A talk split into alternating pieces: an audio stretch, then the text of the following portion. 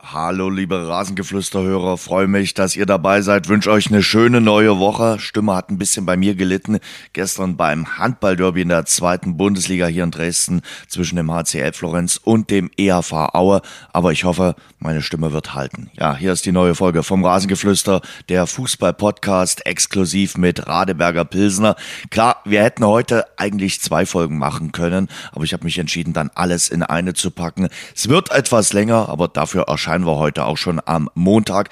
Ich spreche mit dem Rasengeflüster Mitgründer und langzeitigen Co-Host Sebastian Schuppan. Freue mich immer wieder, wenn Schuppi jetzt in diesen Wochen hier zu Gast ist und heute aus ganz speziellem Grund. Natürlich reden wir über den neuen Trainer bei Hertha BSC und das aktuelle Geschehen in den ersten drei Ligen hier in Deutschland. Und dann Premierengast im Rasengeflüster Lukas Böhme. Mit ihm kümmere ich mich um Dynamo, aber auch um das ganz wichtige Thema Ukraine-Hilfe. Kleine Bitte noch von mir, wenn ihr Zeit habt, denkt immer dran, eine positive Bewertung sowohl bei Apple Podcasts als auch bei Spotify hilft dem Rasengeflüster immer weiter. So, jetzt geht's los. Es gibt keinen besseren Experten äh, als den, den wir heute in der Leitung haben für die Folge im Rasengeflüster.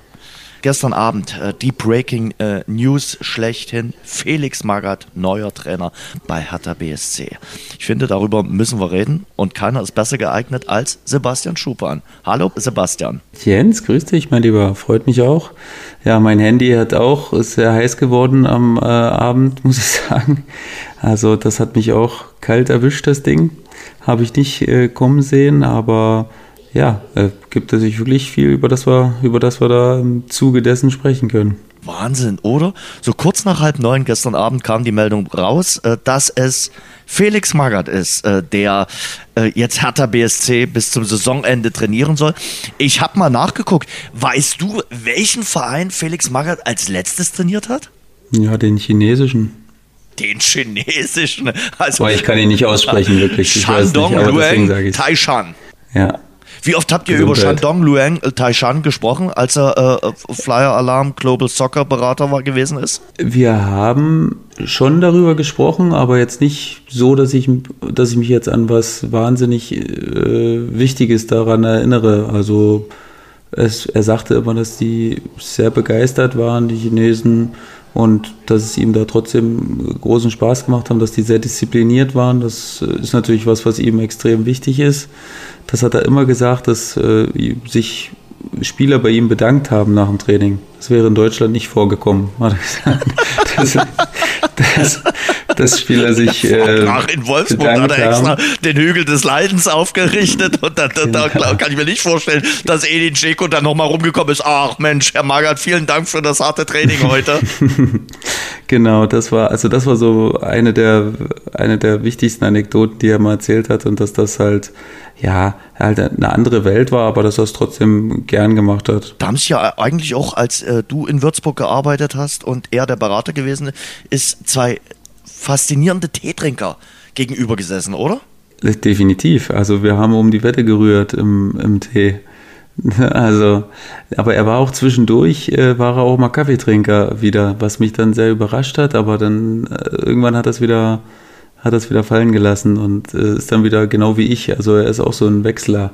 Dann zwischendurch habe ich auch mal wieder ein bisschen Espresso getrunken, aber da bin ich auch wieder zurück und dann das war relativ ähnlich bei uns, ja. Aber also an Tee hat es ihm in meinem Büro nicht gemangelt, sagen wir mal so. Ja, und vor allem grüner Tee gestellt.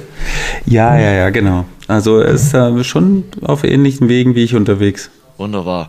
Ähm, da gibt es ja doch die ein oder andere Story und Episode, die vor allem Bayern-Spieler äh, berichtet haben, dass er minutenlang in, in der Teetasse gerührt hat und erstmal gar nichts gesagt hat. Und das hat, glaube ich, den einen oder anderen Spieler auch ein bisschen kirre gemacht.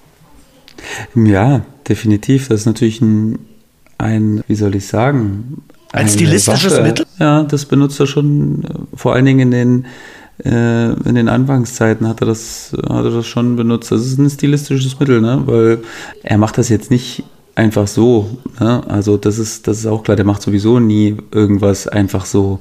Der ist ja auch ein, ein passionierter Schachspieler und ähm, das ist ihm ganz wichtig, immer viele Züge voraus zu sein, seinen Kon äh, Kontrahenten. Und er guckt einfach manchmal, wie man zu seiner Meinung steht. Das ist ja eigentlich sehr ungewohnt, wenn man jetzt eine Aussage tätigt, quasi ihm gegenüber und er dann nichts sagt dazu. Und er guckt dich halt einfach nur an.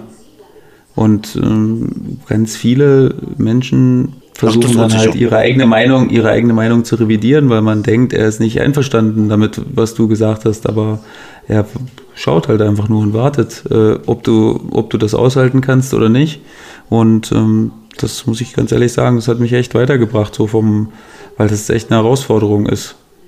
Das, äh, ich hatte mich darauf auch vorbereitet, weil ich das natürlich wusste und auch selbst gehört habe und ähm, war da wirklich äh, oder habe mir da wirklich Gedanken gemacht, wie ich das, wie ich dem widerstehen kann und wie ich dem entgegentreten kann und das hat auch wirklich gut funktioniert. Ich meine, es war ja so, dass ja ich mir das sein Jahr quasi ja schon äh, erarbeiten musste und ähm, ja das dann aber schon auch deswegen geschafft habe, glaube ich, weil ich weil ich auf Augenhöhe mit ihm kommuniziert habe. Das finde ich auch äh, sehr spannend. Wie, wie, wie war denn der, der Draht? Das war ja jetzt nicht eine elend lange Zeit, wo er Berater gewesen ist. Äh, das Engagement ist ja dann im, im, im Sommer zu Ende gegangen. Wie war der Austausch so mit ihm? Der war gut.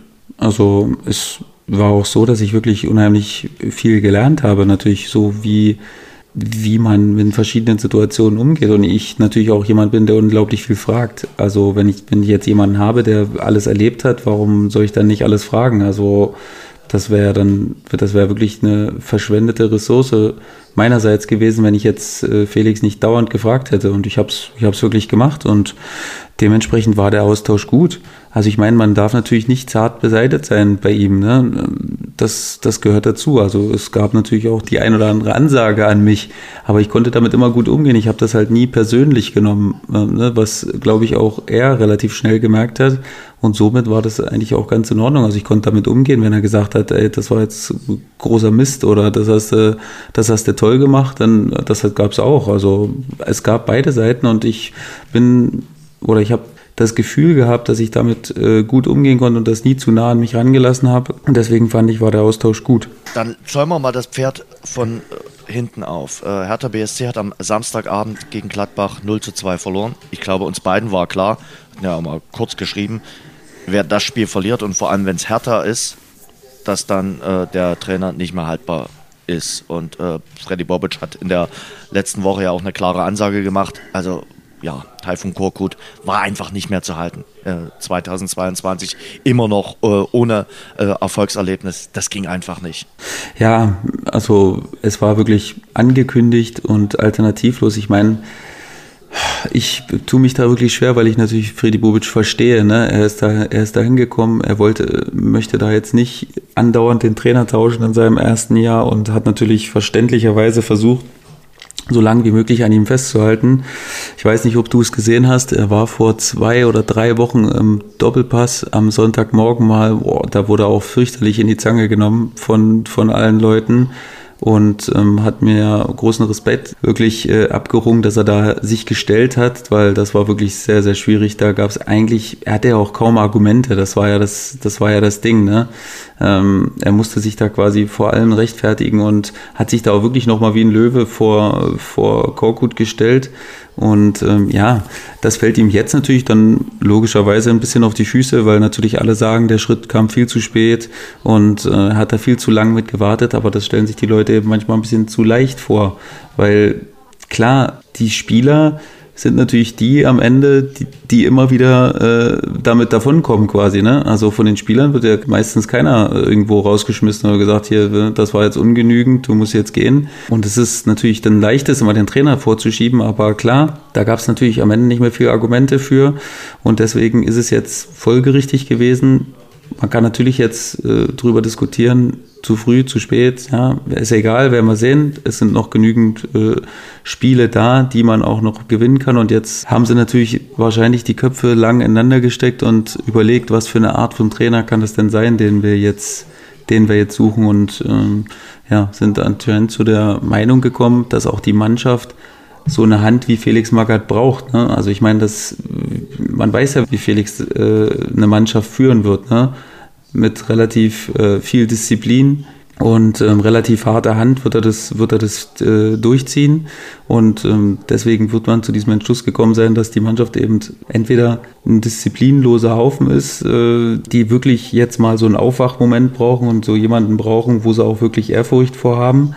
Anders kann ich mir die Entscheidung dann am Ende nicht herleiten. Zurück nochmal zu äh, von Korkut. Also mal ganz ehrlich, man muss ja wirklich sagen, die Wahl für Korkut hat nicht so richtig äh, geklappt und funktioniert. Und im Nachgang, ja, im Nachgang ist man immer schlauer, kann man das Ganze als Fehlgriff äh, bezeichnen. Ich weiß auch nicht, wie, wie Bobic äh, auf, auf, auf Korkut gekommen ist. Der war ja bei seinen vorhergehenden äh, Stationen, ob es jetzt Stuttgart, äh, Kaiserslautern, selbst Leverkusen, hat er keinen nachhaltigen Eindruck hinterlassen. Oder bin ich dazu hart? Ja. Nein, na klar, das, also das kann man wahrscheinlich so argumentieren. Da, da müsste, ich dir, müsste ich dir jetzt recht geben. Ich weiß nicht, was den Ausschlag gegeben, was den Ausschlag gegeben hat. Aber äh, Fakt ist, sie haben wirklich mit, äh, mit einem großen Rückhalt äh, für ihn äh, agiert, muss man wirklich sagen. Ne? Äh, Bobic hat sich da wirklich in jedem Interview überall vor ihn gestellt und immer wieder gesagt, das ist ein Top-Fachmann und äh, es liegt nicht an ihm es ist jetzt so, wie es ist. Ne? Ähm, es ist eine Fehlentscheidung im Nachhinein gewesen, der sich auch stellt wahrscheinlich und wo auch man's genug ist ähm, und sich selbst auch viel hinterfragen wird, weil es einfach ein guter Sportdirektor, muss man, muss man ehrlich sagen, Freddy Bubic, und der stellt sich so einer Sache und ähm, deswegen, ja, ich bin extrem gespannt, Jens. Ich werde das wirklich extrem äh, verfolgen jetzt, weil mich das natürlich interessiert. Ich habe mich viel mit, mit Felix ausgetauscht und äh, ja, wird da jetzt wirklich auch gern mal Mäuschen spielen.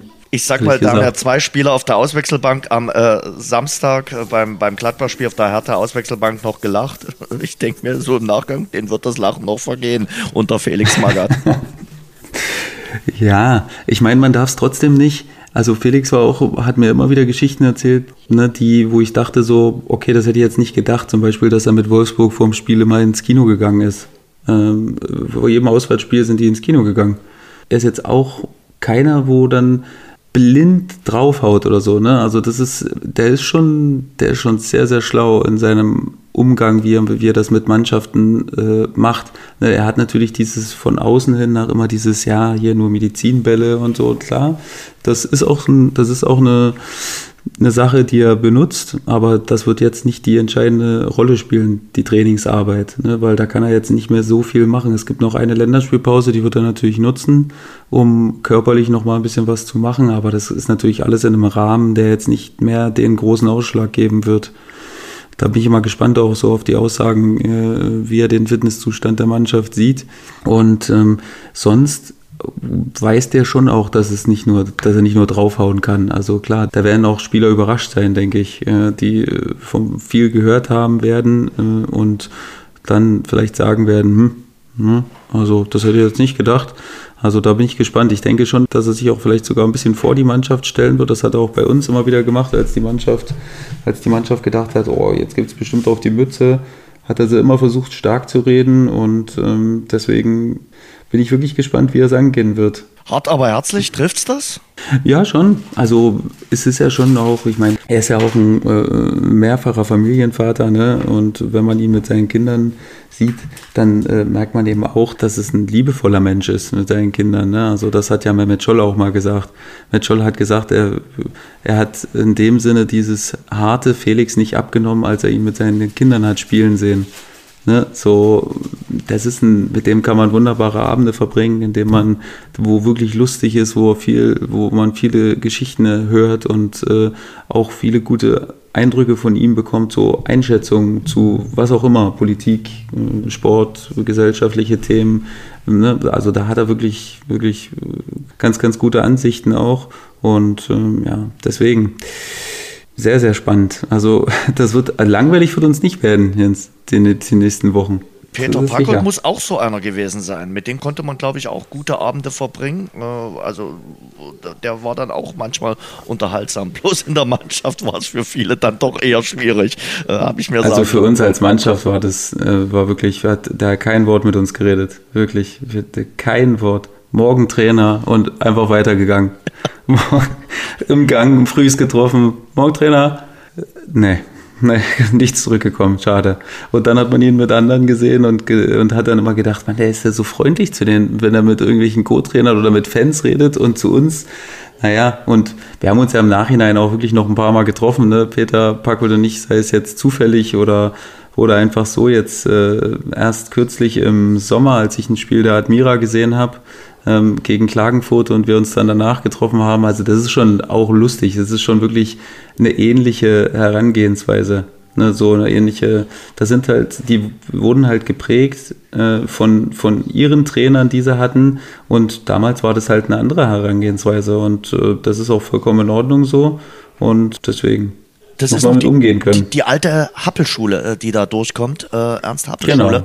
Und äh, man muss sagen, äh, Peter Packold ist wieder in seiner Heimat richtig gut angekommen, macht einen tollen Job in Klagenfurt. Das läuft richtig gut. Mit ihm in der ersten Liga hat die ja zurück in die erste österreichische Liga geführt und äh, dort läuft es äh, bei ihm auch wieder sehr, sehr gut. Zurück zu Felix Magge.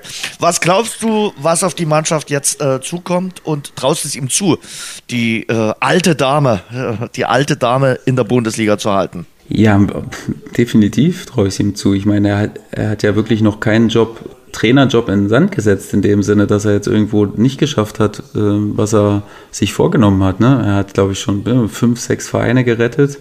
Das ist jetzt natürlich nicht in der jüngsten Vergangenheit passiert, aber am Ende geht es jetzt wirklich um viele psychologische Sachen, ne? um äh, auch viel die Mannschaft stärken die, ne, das, was vorhanden ist, er kann nichts mehr ändern, er kann nichts mehr am Kader ändern, er, er kann nichts groß mehr an der Fitness ändern. Es geht nur noch um Gespräche mit der Mannschaft, äh, Herangehensweise, wie gehen wir so ein Spiel an, wie wollen wir, wie wollen wir spielen, vor allen Dingen. Ne? Das ist, da wird er auch eine klare Idee haben, weil, also wie gesagt, Felix ist jemand, der nichts dem Zufall überlässt, gar nichts. Der wird da mit einer klaren Idee hingehen und äh, wird es durchziehen. Und ich denke, man sieht ja auch, die Mannschaften in der Nähe sind ja jetzt nicht unglaublich am Punkten. Ne? Also ich glaube schon, dass es absolut möglich ist. Auch Stuttgart hat jetzt ein kleines Mini-Hoch.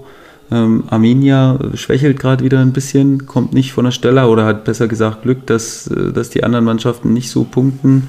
Und ja, Augsburg auch immer noch dabei. Also ich bin sicher, dass es möglich ist. Nächsten Aufgaben sind Hoffenheim, das ist sein Debüt.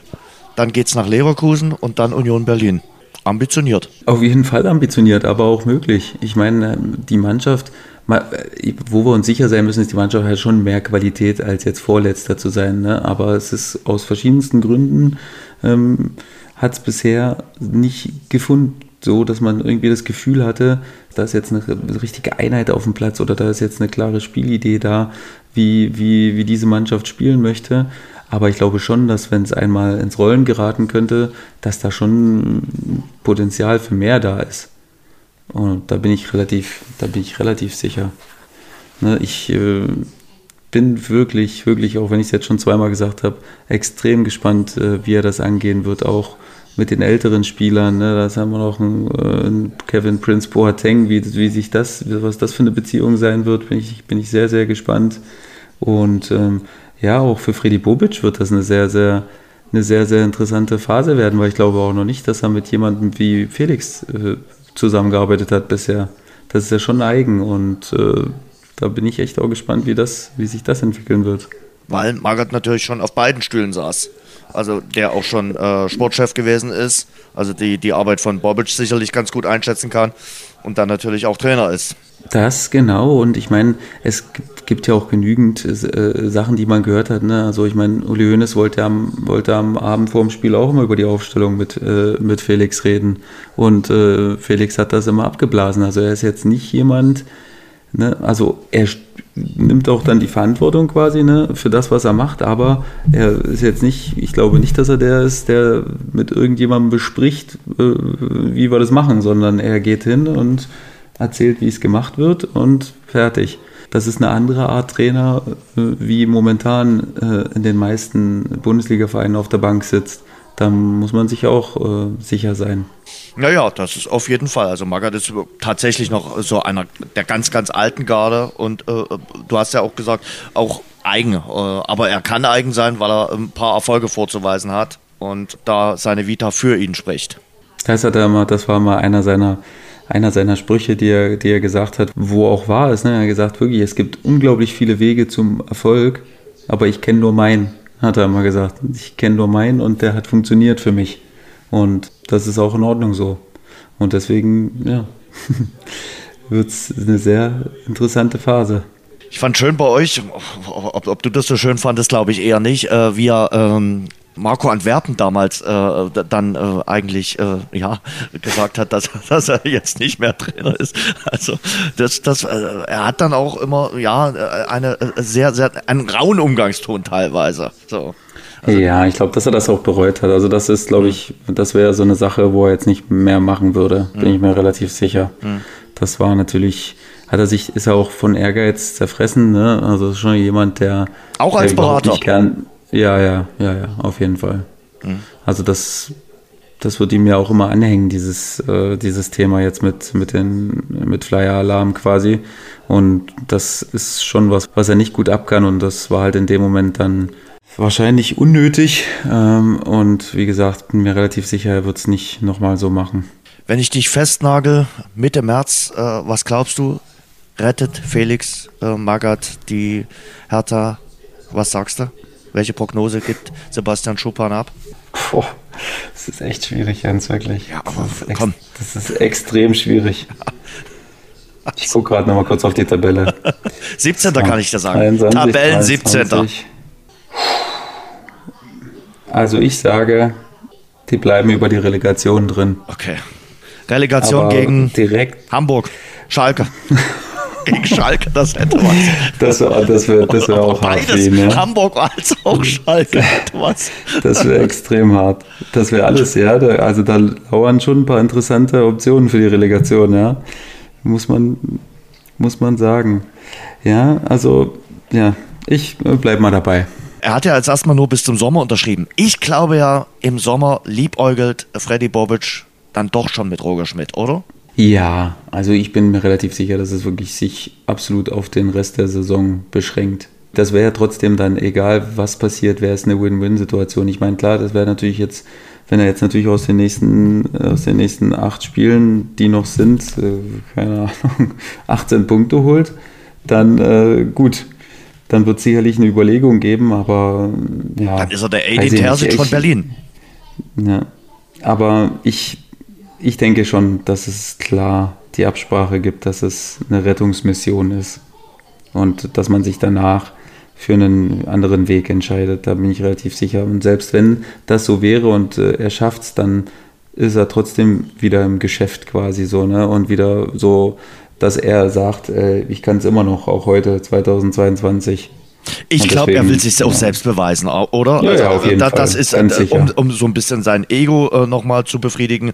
Und sicherlich wird es ja. auch 2,50 Euro geben. Ja, also da kann man ja ganz sicher sein. Also das, äh, das wird er sich fürstlich äh, entlohnen lassen, wenn, äh, wenn das wirklich geschafft wird. Und aber das ist ja auch in Ordnung so. Also das, ne, wenn er, wenn er das jetzt schafft, dann ist das dann wohl verdient am Ende. Glaubst du, ob, äh, äh ich, ich, weiß ja, wir, wir reden gerne über, über Ernährung und haben da unterschiedliche Ansichten. Wer war denn neulich der Spieler, der hier auch dein, deine Selleriesaftkur äh, mitmacht, äh, in den sozialen Netzwerken gesehen? Du hast ja Ach so, mein Kumpel Chris Hemmlein, ja. ja klar, gut, auch ja. Fußballer, oder? Ja, ja, klar. Ja, siehst du. Glaubst du, dass Felix Magath äh, Currywurst äh, gerne isst? Nee. Nicht? Ich, ich Ernährungstechnisch seid ihr nicht weit entfernt, oder? Fe doch, schon. Äh, schon ein bisschen, aber Felix achtet schon auch sehr auf sich. Also muss ich sagen, ist, das ist schon auch ein Gourmet, der Felix. Das ist keiner, der jetzt, äh, also der ist keine Currywurst, ganz sicher. Du, aber eine, eine schöne Currywurst mit Pommes, dem kannst du nichts abgewinnen. nee, wirklich nicht. Herrlich. Überhaupt ja. nicht. Ja. Herrlich. Wirklich, die beste Currywurst ist so nachts um zwei schön unterwegs gewesen und dann noch nachts um zwei eine schöne Currywurst. Du schläfst noch zweimal besser. Das, wirklich. Glaub mir. Nee, wirklich, also das ist mir auch noch nie eingefallen, nachts eine Currywurst zu essen.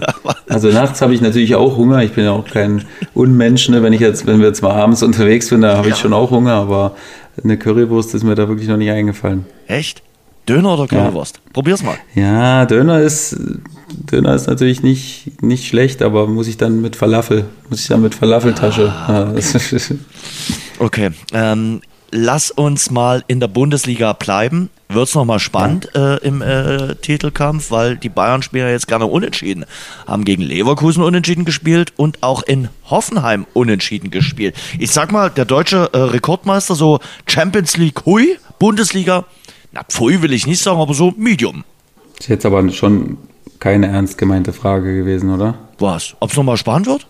Ja. Naja, wenn, wenn Dortmund äh, drei Punkte holt in Mainz, was sie noch nicht haben, aber dann sind es nur noch vier Punkte. Man wird ja mal die Frage stellen dürfen bei dieser langweiligen Bundesliga. So, vier Punkte, ja. das ist ja schon. Wann hat man das das letzte Mal? Das stimmt. Ich glaube schon, dass man äh, die Frage zumindest stellen kann, aber ich meine, wir wurden ja schon immer enttäuscht, wenn wir dachten, jetzt wird es wieder, wieder eng und Nee, dafür macht mir Dortmund auch wirklich nicht so einen guten Eindruck, dass ich jetzt sagen oder dass man jetzt sagen könnte, ähm, das wird nochmal spannend oder das, das, das wird nochmal eine Sache, wo man wirklich bis zum vorletzten Spieltag oder so, ich meine, klar, das direkte Duell gibt es noch.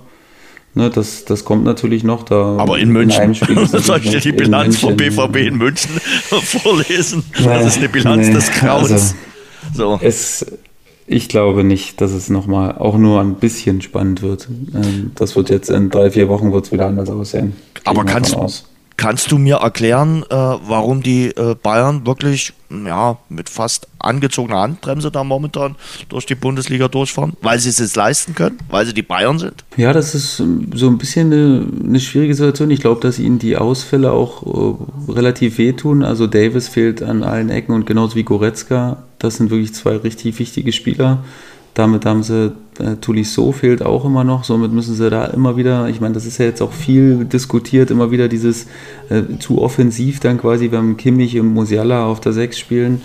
Das ist natürlich vielleicht nicht in den höchsten Ansprüchen äh, gerecht, wenn es jetzt gegen Top-Vereine geht, ne, dass es dann vielleicht ein bisschen zu offensiv ist und wenn dir da Tulisso und Goretzka fehlen, das ist natürlich, also das tut tut Bayern schon weh. Und ich meine, Neuer hat auch wochenlang gefehlt. Ne? Das hat man auch gemerkt. Jetzt vor allen Dingen dann im Champions League-Spiel, da hat man dann schon gesehen, das ist eine andere Aura, ne? wenn der jetzt vor einem auftritt oder auftaucht. Wenn du jetzt, ne, der Kollege, der da nach zwei Minuten äh, alleine vorm Tor war, ähm, der hat dann doch nochmal geguckt, wie, wie, wie wenig Platz äh, neben links und rechts neben den Armen von Neuer ist.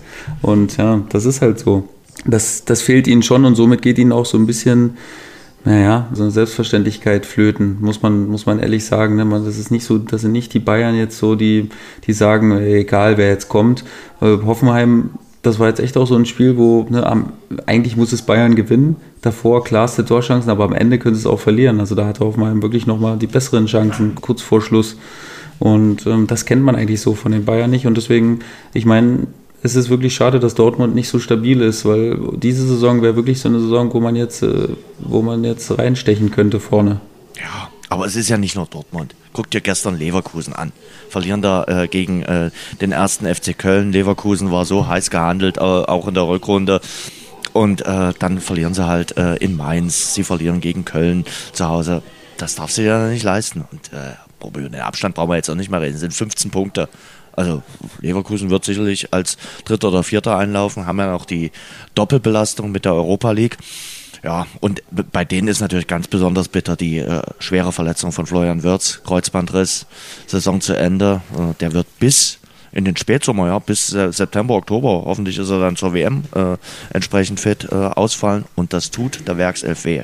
Ja, das tut extrem weh. Also ich äh, möchte es nicht zu schwarz malen, aber ich glaube, dass Leverkusen auch Gefahr läuft, vielleicht die Champions League Plätze zu verspielen noch, weil Wirtz ist natürlich ein Spieler, den du so nicht ersetzen kannst. Äh, das kann Leverkusen nicht, das könnten aber andere Mannschaften auch nicht. Und ähm, ich hoffe, dass es ihnen nicht diesen, diesen Schwung so gänzlich nimmt und äh, dass sie da jetzt wirklich richtig federn lassen müssen. Aber klar, jetzt gerade so eine beginnende, schwächere Phase, äh, plus du verlierst deinen wertvollsten und besten Spieler, das kann schon Auswirkungen haben, die man eigentlich nicht haben möchte. Und deswegen ja, hoffe ich für Leverkusen, dass sie die Saison, dieses Bild, was man eigentlich hat, ein total positives von ihnen, dass sie das wieder reinkriegen. Aber ich sehe auch Szenarien, wo sie am Ende Fünfter werden. Mhm. wenn ich auf die Tabelle schaue, du hast ja recht, äh, Leverkusen Dritter mit 45 Punkten, aber Leipzig, Freiburg, Hoffenheim 44 Zähler. Und die ja, werden sich meine, nicht alle qualifizieren äh, für die, für die äh, Champions League. Von den vier Mannschaften schaffen es eben nur zwei. Das stimmt, das absolut. Ich meine, man kann natürlich argumentieren, dass da jetzt äh, keine absoluten Schwergewichte kommen hinter ihnen, ne? also Freiburg und Hoffenheim, aber die spielen halt beide trotzdem sehr konstant, muss man trotzdem, muss man trotzdem sagen. Und äh, wenn du jetzt davon ausgehst, dass sie nichts mehr machen müssen und sich trotzdem für die Champions League qualifizieren, also das wird dann am Ende nicht reichen, glaube ich. Bin gespannt, würde jetzt gerade darauf wetten, dass sie es noch schaffen, aber äh, sie müssen natürlich aufpassen. Also Selbstläufer ist es nicht. Das sind heute die mutigen äh, Prognosen, die ich haben will, äh, mein lieber Schuppi. Äh, sag mal, Nico Schlotterbeck spielt ja nächste Saison noch in Freiburg? Spielt er bei einem nee. anderen? Oh, das ist auch deutlich. Ja, nee, der spielt nicht mehr in Freiburg. Okay. Ich glaube, da scheppert es ordentlich auf dem Konto der Freiburger und ich glaube, das wissen sie auch schon und wie man Freiburg kennt, werden sie sich darauf auch gut vorbereiten. Ähm, aber Nico Schlotterbeck spielt auf jeden Fall bei einem, also ich meine, ist jetzt witzig, wenn ich jetzt sage, spielt auf jeden Fall bei einem Champions League-Verein, das könnte Freiburg ja selbst sein, wenn es gut läuft. Aber ich glaube schon, ähm, ich bin mir nur nicht ganz einig, ob der nächste Schritt unbedingt Bayern schon sein müsste für ihn. Oder ob es die Zwischenstation ist. Ob es die Zwischenstation Dortmund, so Leipzig, äh, diese Kategorie ist, das, äh, ja, könnte, könnte beides gut sein, aber ich glaube, so ein Zwischenschritt würde, würde ihm nochmal mhm. gut tun. Naja, bei, bei Dortmund sieht es ja so aus, als wenn äh, Akanji weggeht. Klar, die haben sich Süle geholt, aber die müssen ja was in, der, in ihrer Innenverteidigung tun. Hummels äh, ist ja jetzt auch nicht mehr der Allerjüngste und äh, ja, was aus Zagadou wird, ist auch noch ein offenes äh, Rätsel. Also von daher, die müssen sicherlich was tun. Also ich äh, würde das begrüßen. Ich finde eine Innenverteidigung aus Süle und äh, Schlotterbeck extrem, extrem cool und auch äh, wirklich so auch zukunftsgeprägt. Ne? Also ich meine, Süle ist natürlich in, in, der Blüte seines Alters, der ist natürlich, der ist top, der ist Peak Age gerade und äh, Schlotterbeck ist noch, ist noch davor gerade und ähm, es wäre auf jeden Fall also ein Top-Innenverteidiger-Duo für die nächsten drei, vier Jahre ohne dass man sich irgendwelche Gedanken machen müsste. Und man hätte immer noch mit Hummels äh, jemanden, wo man weiß, äh, wenn der gebraucht wird, ist er da. Das wird er jetzt wahrscheinlich nicht so gern hören, aber ja, ist halt so. Das stachelt ihn, glaube ich, aber auch an. Ich glaube, das würde ihn auch ein bisschen noch anstacheln, den, den ja, Jüngeren vielleicht ja. das nochmal zu zeigen und zu sagen, Mensch, ich kann es doch noch. Und so. Und es gibt ja auch genügend Spiele. Ne? Also Dortmund wird sich ja dann auch nicht über zu wenig Spiele be beklagen in, den, äh, in der nächsten Saison. Wenn Marco Rose Trainer ist, der ist jetzt nicht unbedingt der, der Trainer für die, äh, die Cup-Wettbewerbe, sage ich mal. Da schaltet er gerne früher aus. Das stimmt.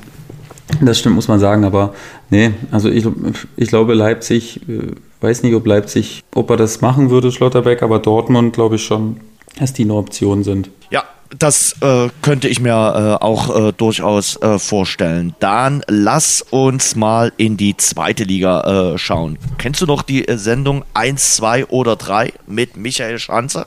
Ja.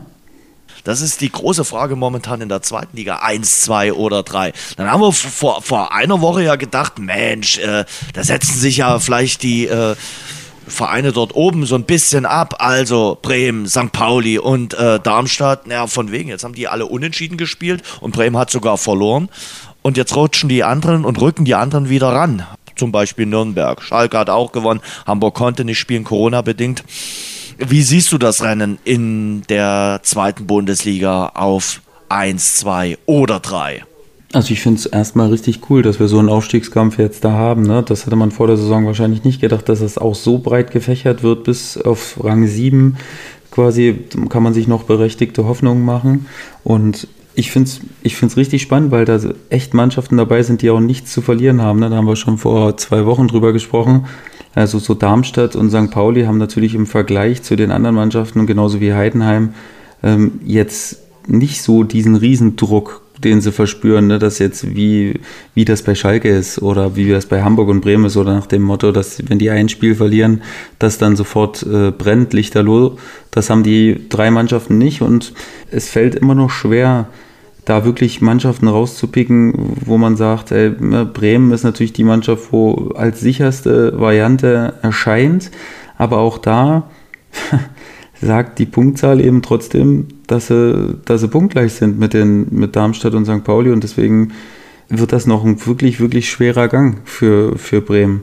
Da kommen noch richtig schwere Spiele. Man sieht, die Mannschaften ähm, stellen sich mittlerweile auch ein bisschen besser drauf ein und ja, da muss jedes Spiel muss erstmal musst du dir erstmal verdienen und Nürnberg ist für mich so eine richtige Überraschungsmannschaft, dass die jetzt nochmal da reingeschossen sind, weil ich die auch wirklich, die sind bei mir noch nicht, in der Warentabelle sind sie bei mir noch nicht Vierter, muss ich ehrlich sagen, also immer noch nicht jetzt.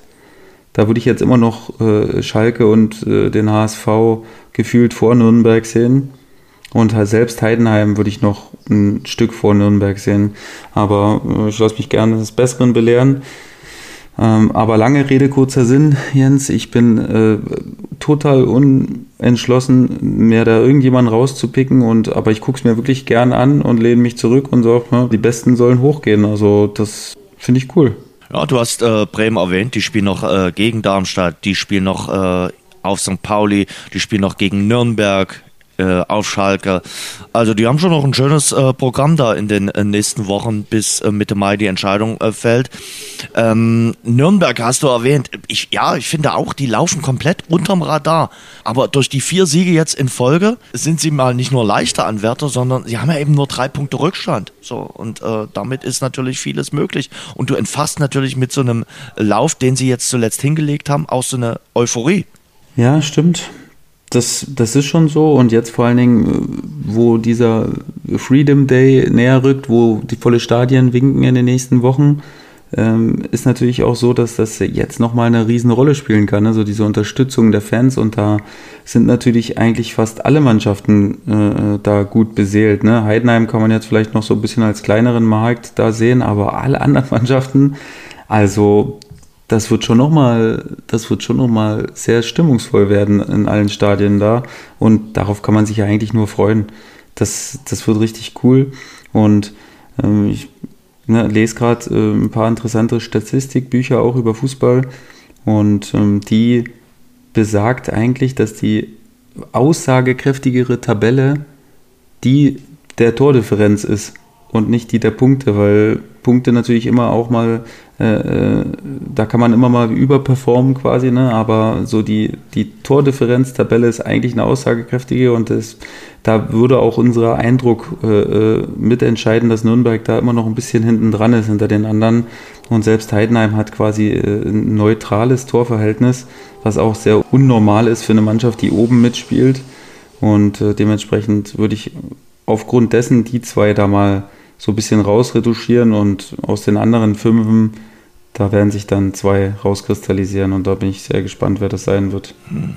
Was sagst du zu Schalke ähm, mit äh, Büskens, der ja noch in der Corona-Quarantäne saß, also von der Ferne dazu geschaut hast? Glaubst du, äh, dass die den großen Schlusssport hinlegen können? Ich traue es ihnen zu definitiv. Also ich glaube auch, dass Schalke nochmal was entfachen kann. Ich meine, der Move mit Büskens ist natürlich jetzt, kann man schon als schlau bezeichnen, ne? jemanden, der wirklich königsblaues Blut auch äh, in sich hat, da jetzt hinzusetzen. Ähm, wenn der das schafft, wäre natürlich absolute Sensation und nochmal so richtig äh, Legendenstatus für Mike Büskens. Und ich finde das einen schlauen Move äh, von Rufen Schröder, muss ich ehrlich sagen, weil ähm, äh, läuft natürlich sonst Gefahr, dasselbe wie mit Gramozis äh, äh, zu durchlaufen, ne? dass man dann jetzt einen Trainer reinlegt, der dann vielleicht äh, das, äh, den großen Schwung nicht schafft und dann schon wieder mit so einer kleinen Hypothek nächstes Jahr reinstartet. Und vielleicht war derjenige, den man sich gewünscht hat, einfach nicht verfügbar. Und äh, man hat jetzt diesen Zwischenmove gemacht und ich finde es wirklich relativ schlau, muss ich sagen. Und kann das auch nachvollziehen, warum, warum man es gemacht hat. Mhm. Äh, ein Wort zu St. Pauli. Ich konnte ja St. Pauli live haftig am Samstag äh, erleben. Curé ist dann in der zweiten Halbzeit so richtig aufgetaucht, von dem ja manch einer sagt, er ist der aktuell beste Spieler in der zweiten Bundesliga. Sie haben natürlich dort vorne ähnlich wie Bremen, äh, die ein, ein, tolles Sturmduo hat, äh, hat es auch St. Pauli mit Burgstaller und Markinok. Mm, und in der zweiten Halbzeit, ja, mit, mit äh, vier Treffern an Pfosten und Latte äh, waren sie natürlich dann dem 2 zu 1 sehr nah, wobei ich sage, die erste Halbzeit gehört ganz klar äh, Dynamo. Aber äh, St. Pauli hat in Dresden auch äh, gezeigt, dass sie ein Spitzenteam äh, sind und dass sie wahrscheinlich auch bis zum Schluss dort oben mitspielen werden. Ja, sind sie, sind sie auch für mich. Also sind wirklich eine, eine sehr, sehr gute Mannschaft. Da, da stimmt viel zusammen, das ist wirklich auch stimmig zusammengestellt.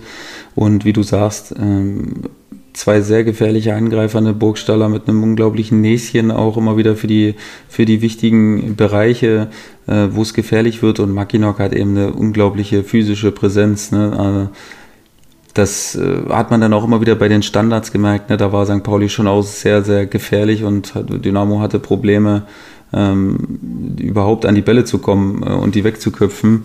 Und deswegen, ja, ist St. Pauli schon ein Gegner, der nicht sehr einfach zu bespielen ist. Mhm. Wie hast du Dynamo, die, die ersten beiden Spiele unter dem neuen Trainer äh, Capretti gesehen? Ich glaube schon, dass, dass er versucht hat, diesen mutigen Ansatz, den er auch in der PK hat äh, oder zu, versuchte zu vermitteln, dass er den schon gelebt hat, ne, dass man schon versuchen wollte, ähm, sich nicht zu verstecken und ähm, einfach mutig zu sein. Und es ist natürlich wirklich kein einfaches Startprogramm für ihn, das muss man ehrlich sagen, gegen Mannschaften zu spielen, die gerade so gut drauf sind das ist natürlich nicht leicht und da jetzt äh, zu Hause zu punkten, ich meine in Bremen, das war dann trotzdem auch aller Ehren wert, muss man sagen. Und jetzt ein Punkt gegen St. Pauli ist okay. Und ich glaube, dass, das, dass, äh, dass die ersten zwei Spiele in Ordnung waren. Was sagt denn das Torverhältnis 25 zu 35 äh, über Dynamo aus? Ja, natürlich äh, passt es zu einer Mannschaft, äh, die weiter unten steht, aber ich meine, Aue und Ingolstadt haben deutlich schlechteres und ähm, dementsprechend würde es auch noch schlechter gehen. Also das ist jetzt, finde ich absolut... Ja, selbst ja, Hannover und Sandhausen haben schlechtere Torverhältnisse. Das meine ich ja, deswegen, also es ist absolut in Ordnung. Ne, es sind natürlich zu wenig geschossene Tore, das ist, das ist auch klar. Wenn man mehr geschossen hätte, würde man da auch nicht stehen. Und, aber es war jetzt eben wichtig zu punkten trotzdem, ne, dass zumal die Mannschaften oben drüber schon konstant äh, ihre Zähler gesammelt haben. Vor allen Dingen Rostock da jetzt und Sandhausen, die in den letzten Wochen da gut und Düsseldorf, die gute Schritte rausgemacht haben. Und ähm, ja, deswegen ganz, ganz wichtig, da jetzt diesen Abstand nicht zu groß werden zu lassen. Du warst ja selbst mal äh, Kapitän einer Fußballmannschaft. Wie wichtig ist denn äh, der Kapitän in einer äh, Mannschaft? Weil Dynamo jetzt zum dritten Mal äh, die Kapitänsbinde gewechselt hat. Erst war es Sebastian May, dann Yannick Stark, jetzt ist es Tim Knipping. Wie wichtig ist äh, der Spielführer? Ja, es kommt ganz auf den Spielführer drauf ne? Also das ist, das ist natürlich auch klar. Also man kann jetzt nicht pauschal sagen, dass jeder Kapitän total wichtig ist. Ne? Also es ist natürlich einerseits wichtig, wie der spielt und andererseits natürlich total wichtig, ähm, wie der die Truppe führt.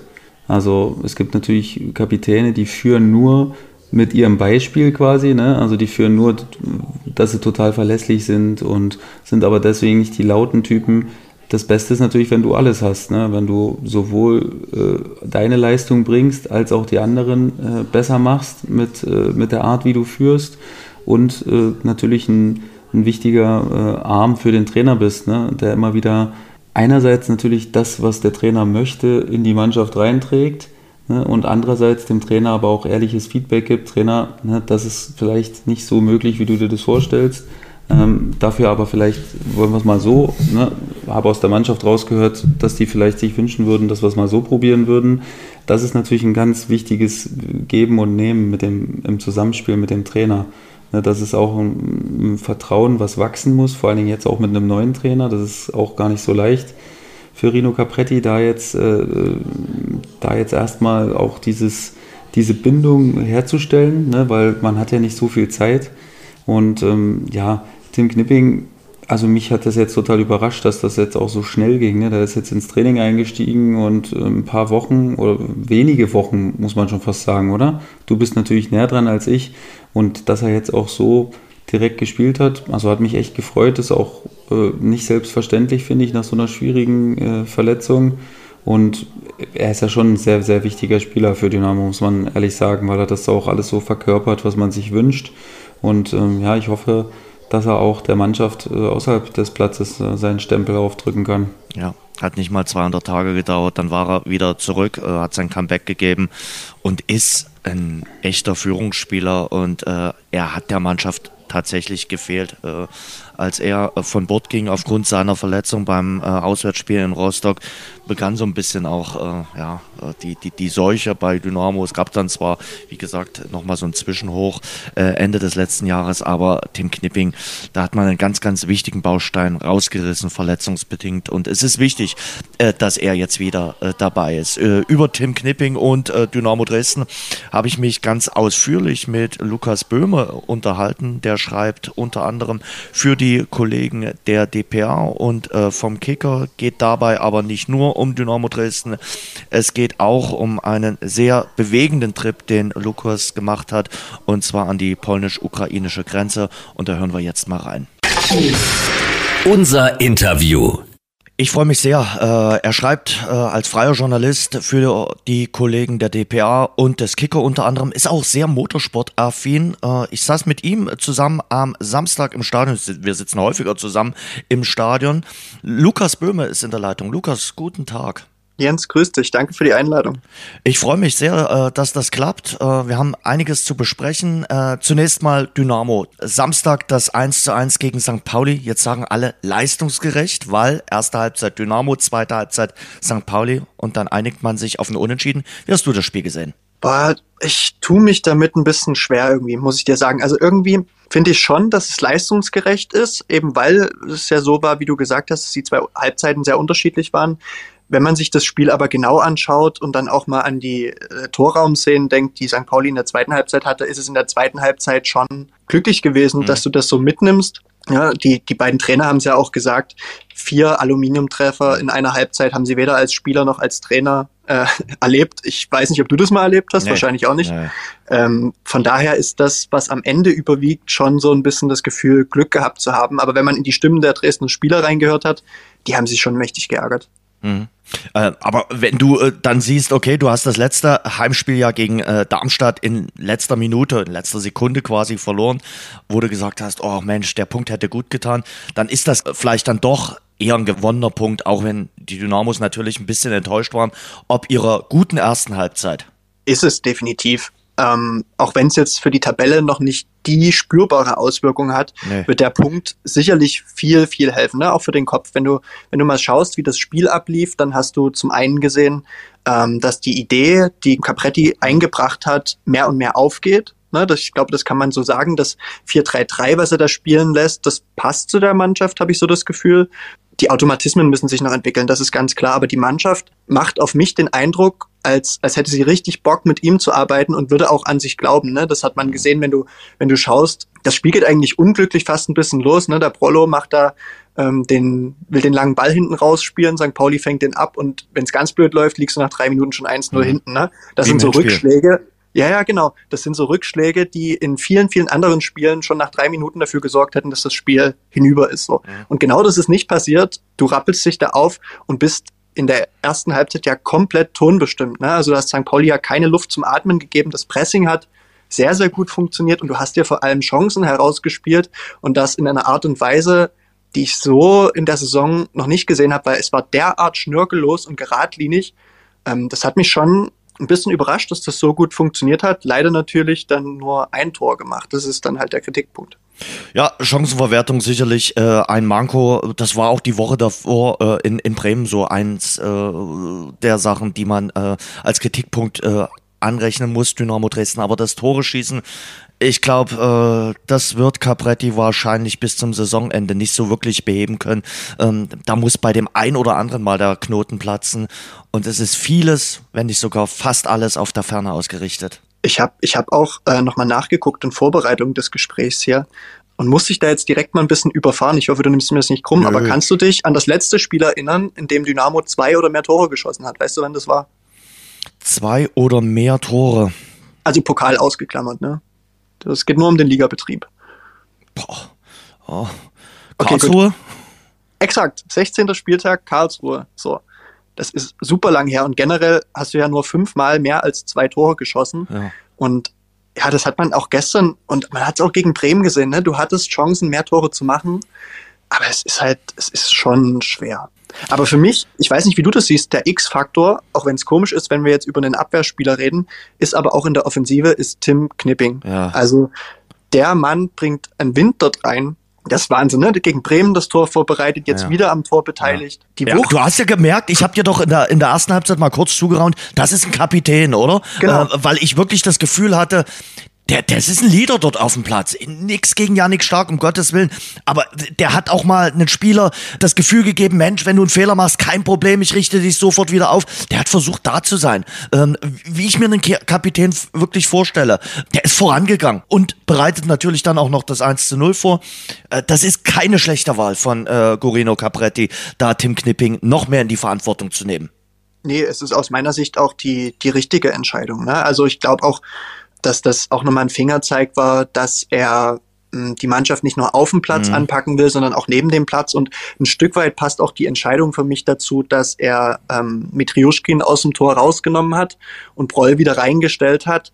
Ähm, ich glaube, wenn es um die aktuelle Verfassung geht, sind das da Nuancen gewesen, die da mhm. entschieden, entschieden haben. Aber wenn wir uns äh, Anton angeschaut haben, dann ist er ja nicht der Lautsprecher auf dem Platz. Das muss man ja so fairerweise sagen, wohingegen Broll ja auch einer ist. Ich weiß nicht, ob du dich erinnerst, nach der Parade gegen Kieré in der, in der 54. wo er den Ball dort noch an den Pfosten lenkt explodiert er ja förmlich immer, ne? Und ich glaube, das sind halt zwei Spieler, sowohl Knipping als auch Proll, die genau mit diesen Momenten, mit dieser Emotionalität ihre Mitspieler mitreisen können. Und ich glaube, das hat wahrscheinlich am Ende den Ausschlag gegeben, auch im Tor, aber auch ähm, bei der Frage, wer die Mannschaft als Kapitän auf dem Platz führt, eine Veränderung vorzunehmen. Mhm, wobei bei Proll natürlich Licht und Schatten. Also beim äh, Gegentor, ich habe mich heute wirklich mit ein paar Menschen auch nochmal unterhalten das sieht doch nicht wirklich gut aus, muss man einfach mal so sagen.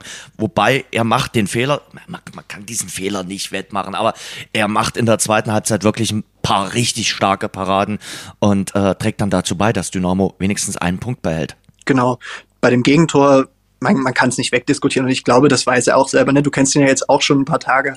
Äh, ich glaube, der, der am meisten daran zu knabbern hat, das ist er. Mhm. Aber es ist ja doch auch ein Fingerzeig ohne den Fehler kleinreden zu wollen, dass er danach weitergemacht hat. Ne? Also das muss man schon an der Stelle sagen. Das ist genau die Mentalität, die jetzt auf den Platz gebracht werden muss, um in den nächsten Spielen, die ganz gewiss nicht einfach sind, noch die entscheidenden Punkte zu holen.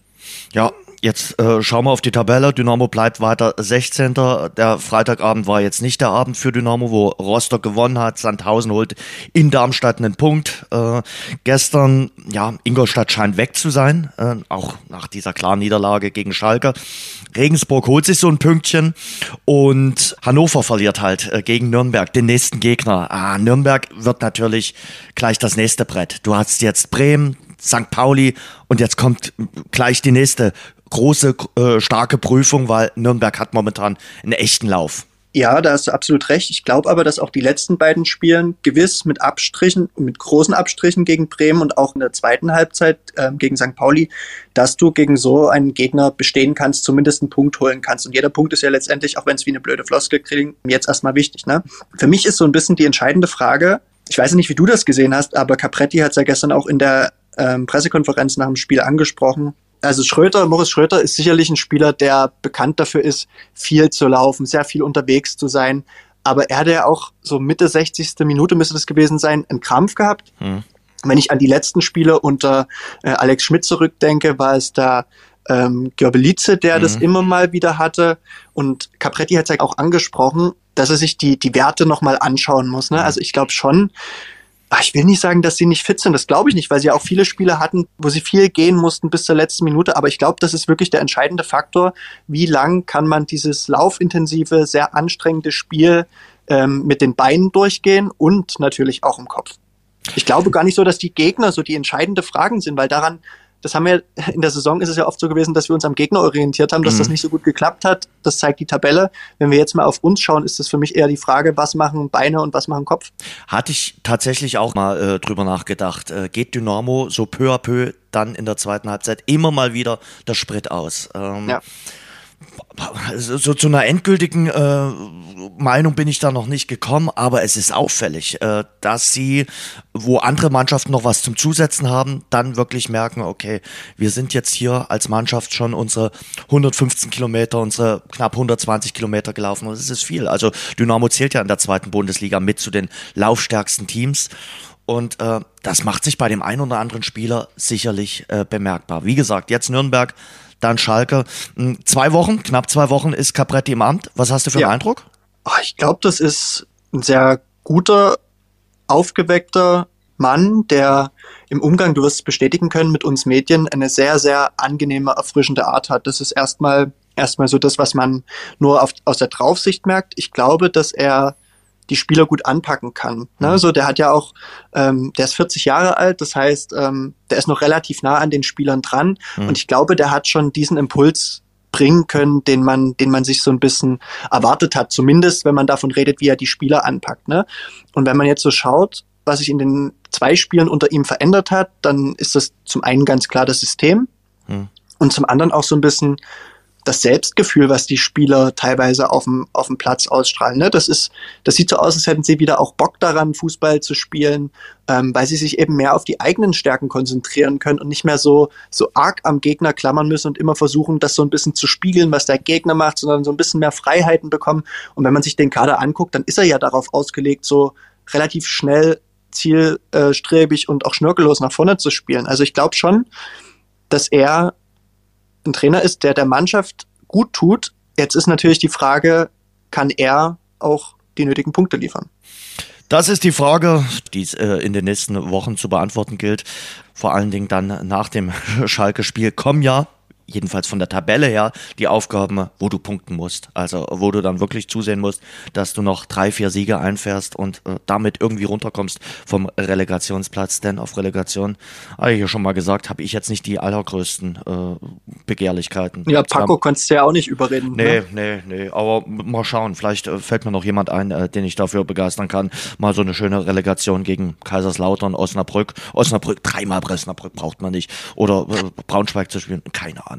Aber ähm, eins noch, Lukas, äh, ja. Carblock war wieder voll. Aktive Fanszene war äh, zurück. 16.000 Zuschauer. Ah, das hast du gespürt. Also das hat man einfach gemerkt. Es ist so, so ein Ruck auch durchgegangen. Äh, alle hatten wieder Spaß an dem, äh, was, was Fußball bedeutet. Und du hast ja auch gesehen, dass die Unterstützung der Fans der Mannschaft zusehends gut getan hat, ne? Weil ich habe schon den Fehler von Broll angesprochen. Ähm, er schlägt da den Ball direkt in den Fuß des Gegners. Ähm, der Konter läuft und er hält den Ball und sofort ist das Stadion mhm. da. Ne? Ich glaube, das ist auch so ein Moment gewesen, wo er auch nochmal gemerkt hat, okay, war jetzt scheiße, aber es muss jetzt weitergehen. Ne? Und die Fans haben die Spieler schon richtig durch das Spiel durchgetragen. Das muss man definitiv so sagen. Da ist nicht alles glatt gelaufen, das erwartet auch gar keiner. Ähm, aber die, die Ränge waren da und haben die Jungs mitgenommen. Ich glaube, das kann auch echt noch so ein richtiger Faustpfand jetzt für die letzten Wochen sein, weil man merkt richtig, dass die Leute hier in Dresden Bock auf Fußball haben, Bock der Mannschaft zu helfen. Ja, ich glaube, das ist eine, eine gute Kombination, die uns ein bisschen Rüstwerkzeug an die Hand gibt, um dann im Abstiegskampf ja vielleicht doch noch von dem besagten 16. Platz, den du angesprochen hast, runterzukommen und das vielleicht auch noch auf direkten Weg zu regeln. Weil ich mhm. glaube, die Qualität ist da. Heimspiele noch äh, gegen äh, Schalke, gegen Kiel, gegen Regensburg und dann am letzten Spieltag schon oft diskutiert, äh, das Sachsen-Derby gegen Erzgebirge Aue. Ich spreche auch aus einem anderen Grund heute mit dir, weil du mhm. in den äh, letzten Wochen, äh, im letzten Monat äh, von zwei Themen berichten kannst, die die Menschheit betreffen und die äh, Menschheit auch betroffen machen. Thema Nummer eins, äh, du hast vor ein paar Wochen also im Februar hautnah erlebt, äh, wie es ist, Omikron äh, zu haben, also Corona positiv äh, gewesen zu sein. Und du mhm. kannst berichten, dass Omikron nicht immer so milde verläuft, wie man es eigentlich berichtet. Nee, genau, ist der Fall gewesen. Also ich bin zwei Jahre da relativ gut rumgekommen, obwohl ich auch, ja, du hast vorhin schon angesprochen, auch im Motorsport unterwegs war und da auch ja, öfters mal im Ausland unterwegs war, ähm, bin ich da rumgekommen und habe es dann doch Mitte Februar bekommen. Bin dreifach geimpft gewesen zu dem Zeitpunkt, wo man ja eigentlich denkt, okay, gut, selbst wenn ich es dann jetzt bekomme, dann wird es nicht ganz so schlimm sein. Aber es war dann doch so, dass es mich tatsächlich ja dreieinhalb Wochen rausgenommen hat. Das hätte ich so in der Art und Weise als junger Mann mit Mitte 20 ähm, nicht erwartet. Ja, das wollte ich ja gerade sagen. Also du bist ja jetzt keiner, der, ich sag mal, zur Risikogruppe gehört. Wie gesagt, äh, dreimal äh, geimpft gewesen, äh, du machst viel Sport. Äh, und, und trotzdem muss man eben wieder sagen, äh, und das ist ja das Verrückte bei der ganzen Corona-Nummer, sie kann bei dem einen so auftreten und bei dem anderen so. Und dich hat's dann härter erwischt. Genau, das ist, das ist das Verrückte, was ich auch so in der Art und Weise nicht erwartet hätte, weil ich glaube, jeder von uns ähm, hat Freunde, Bekannte äh, in seinem Umfeld, die von dreifach geimpft über zweifach geimpft bis ja teilweise vielleicht auch gar nicht geimpft sind und ähm, irgendwann früher oder später mit Corona in Kontakt kommen und ganz unterschiedlichste Verläufe haben. Aber dass es dann so läuft, dass ähm, selbst, also ich war drei, dreieinhalb Wochen dann zu Hause, konnte auch in dem Sinne meinem Job nicht wie gewohnt ähm, auf der Straße ähm, nachgehen. Und wenn ich daran denke, dass es halt wirklich so war, dass schon allein Essen, Kochen und die Wäsche aufhängen dann so eine Stunde, anderthalb, zwei Stunden Pause nach sich geführt haben, ja, das hätte ich einfach nicht erwartet. Also es ist nach wie vor ein Thema und ich will das auch gar nicht so sehr an die große Glocke hängen, dass ich das da jetzt hatte, ähm, aber es ist ein Thema, womit man nicht zu leichtfertig umgehen sollte, weil es eben ja unterschiedlichste Verläufe haben kann. Ne? Also da muss man weiter wachsam sein und wenn es einen erwischt, dann muss man auch auf seinen Körper hören und äh, die Signale auch äh, richtig äh, verstehen. Obwohl du es eigentlich schon gerade treffend beschrieben hast, ist es auch nach wie vor so. Also wir sind jetzt, naja, knapp viereinhalb Wochen ist es jetzt her dass ich es bekommen habe und ich kann noch nicht behaupten, dass ich wieder wieder voll bei 100 Prozent bin. Also mir geht's gut, ich kann wieder arbeiten gehen. Ähm, von Sport machen bin ich zwar noch ein ganzes Stück entfernt, aber ich glaube, dass für diejenigen, die das Gefühl haben, Corona zu haben, die oder die positiv getestet wurden, auch ganz, ganz wichtig ist, sich Gedanken darüber zu machen, wie man danach mit seinem Körper haushaltet. Ne? Weil vielleicht hat man das Gefühl, dass es schon weitergeht, aber man muss dann wirklich, und das ist auch der Appell an der Stelle, ähm, dringend in sich reinhören und da auch schauen, dass man damit nicht so leichtfertig umgeht. Das ist wirklich so. Und dann hast du, als du wieder genesen warst, einen sehr beeindruckenden äh, Trip gemacht. Uh, du bist an die polnisch-ukrainische äh, Grenze gereist, hast dir dort die Lage angeschaut äh, und kannst darüber jetzt äh, mal ein bisschen berichten. Kannst du erst mal sagen, wie kam es zu dieser äh, Tour? Äh, wer war der Initiator und wie bist du dazu gekommen? Also die Eindrücke sind bei mir noch relativ frisch, deswegen fällt es mir auch ein bisschen schwer, das so, so in Worte zu fassen, wobei ich das von vielen höre, die da waren, dass es einfach so viele Eindrücke sind, die man schwer verarbeiten kann. Also, ähm, es war so, die dreieinhalb Wochen Corona zu Hause waren vorbei und ich bin wieder auf Arbeit gegangen und habe mich ähm, mit meinen Kollegen in der Redaktion, also wenn ich nicht über Fußball schreibe, dann arbeite ich für einen Lokalfernsehsender ähm, in Pirna und da haben wir uns ähm, gefragt, wie sieht denn das eigentlich mit der Hilfsbereitschaft hier bei uns in Pirna aus? Mhm. Und haben Umfragen gemacht und so ein bisschen durch die Kanäle gescrollt, was ich die, die Tage und Wochen davor nicht gemacht hatte, eben aufgrund der Erkrankung. Und habe dann festgestellt, dass es da einen Mann gibt in Pirna, ähm, Sebastian heißt er, ist 43 Jahre alt, ist in der Eventbranche tätig, ist da quasi ja, freischaffender Chauffeur für Künstler, fährt die da auf den Touren hin und her, ähm, der sich gesagt hat, ähm, ich kann dieses Leid so nicht zulassen, ich möchte da was verändern, hat Spenden gesammelt und ist schon einmal an die polnisch-ukrainische Grenze gefahren mit einem Bus, ähm, weil er die Lizenz dazu hat, einen Bus zu fahren, also einen großen Reisebus, und ist da hochgefahren mit Hilfsgütern und hat das abgeladen und hat da halt ja gesehen, wie die Zustände da tatsächlich sind und hat danach gesagt, er kommt wieder zurück und muss eigentlich gleich wieder los. Hm. Und genau an dem Punkt habe ich ihn quasi auf Facebook mehr oder minder erwischt, ähm, habe ihn dann kontaktiert, dann haben wir uns getroffen und dann war relativ klar, dass ich zum einen auch gern einen kleinen Beitrag leisten wollen würde, aber eben auch, weil er aus Pirna ist und weil es als Lokalfernsehsender auch ein Stück weit unsere Aufgabe ist, Menschen und Geschichten aus der Stadt ja zu porträtieren, zu begleiten, ähm, haben wir uns entschieden, mich da mit einer kleinen Kamera ausgestattet mitzuschicken. Die Tour ist äh, in der letzten Woche gewesen. Äh, genau. Der, der zeitliche Rahmen Donnerstag, Freitag? Genau, Donnerstag, Freitag. Wir haben uns Donnerstag 8.30 Uhr, um das mal so ein bisschen zu ja. umreißen, haben wir uns in Dresden getroffen. Und ähm, es ist so gewesen, dass der Sebastian ähm, selber mit einem Sprinter unterwegs war, wo er noch einen kleinen Trailer, also einen Anhänger dran hatte. Den haben wir mit eineinhalb Tonnen ja, Hilfsgütern vollgepackt. Mhm. Da auch nochmal ein kleines Dankeschön an der Stelle ähm, an das Zentralwerk in Dresden, die da auch ja uns alles zur Verfügung gestellt haben, was man sich so ein bisschen vorstellen kann. Ne? Also die haben Rucksäcke, Decken, teilweise Lebensmittel, also wirklich alles, was man sich so vorstellen kann, haben die uns da, haben die uns da reingeknallt. Mhm. Ähm, und dann sind wir damit losgefahren und sind in Richtung Dorohusk, so würde ich es jetzt einfach mal aussprechen, auf Deutsch gefahren. Das ist ähm, an der, in, in Ostpolen, direkt an der Grenze zur Ukraine, ungefähr 900 Kilometer entfernt. Und da sind wir hingefahren, genau. Hm. Ähm, was man vielleicht noch dazu sagen muss, der Sebastian, der hat das äh, wirklich ganz cool gemacht, nämlich der hat noch mit befreundeten Busunternehmern zwei weitere Reisebusse organisiert, die von anderen Standorten aus gefahren sind, aber letztendlich zu unserem Konvoi dazugehört haben. Und das Ziel, um es mal einfach zu umschreiben, war, an die polnisch-ukrainische Grenze Hilfsgüter hochbringen und dann so viele Menschen wie möglich mitzunehmen und ähm, genau, das war, das war so der, der Ursprungsgedanke. Wie war denn deine Stimmungslage, als du dorthin gefahren bist an die äh, Grenze? Warst du nervös? Warst du aufgeregt? Warst du ängstlich? Es war ganz komisch, weil am Anfang war das, das hat so ja auch sowas von einem Abenteuertrip, oder? Ja, genau. Ich, ich, ich scheue mich ein bisschen davor, das Wort in den Mund zu nehmen, weil Abenteuer klingt immer so ein bisschen nach Spaß und das ist es ja gewiss nicht gewesen. Aber Abenteuer. Ja, aber es kann, kann ja auch, also ich, ich sag mal, nicht jedes Abenteuer ist positiv be, besetzt. Also von daher. Nennen wir es Abenteuer, wenn du mhm. so magst. Okay. Nee, es war, es war tatsächlich so ein Abenteuer, weil selbst wenn man die, die Bilder sieht, ne, und ich hatte dreieinhalb Wochen Zeit, sehr, sehr viel Fernsehen zu schauen. Mhm ähm, und, und bei Twitter und Facebook zu schauen, was die, was die Menschen über die Situation schreiben, machst du dir einfach kein Bild davon, wie das dort wirklich vor Ort ist. So, ne? Also wir sind in Dresden losgefahren und da war ich eigentlich noch relativ entspannt, konnte mich am Anfang eigentlich ganz gut darauf konzentrieren, dass ich hier einen Job zu tun habe, weil ich kannte den Sebastian, abgesehen von einem kurzen Gespräch halt auch wirklich nicht, auch das war für mich ein Fremder ähm, und habe mich eigentlich darauf konzentriert, mit meiner kleinen Kamera und mit meinen limitierten Möglichkeiten dort ein paar Bilder einzufangen mhm. von dem Ganzen, was er da ähm, arrangiert hat. Umso näher wir dann an die Grenze gekommen sind, ist das Gefühl ganz komisch gewesen. Also ein Gefühl, was ich noch nie hatte. Ne? Du, du weißt ja, wie das ist. In Polen ist es noch so, da, da ist keine Kriegshandlung. Ne? Das heißt, mir war eigentlich klar, ich bin relativ sicher so, ne? Aber umso näher man an die Grenze kam, umso, umso mehr hat man gemerkt, wie viele Menschen einem entgegenkommen in Autos, in Bussen, teilweise auch zu Fuß. Hm. Ne? Und das, das war schon, also das ist ein Gefühl, das habe ich so noch nie gehabt. Ich weiß nicht, ob es Angst ist.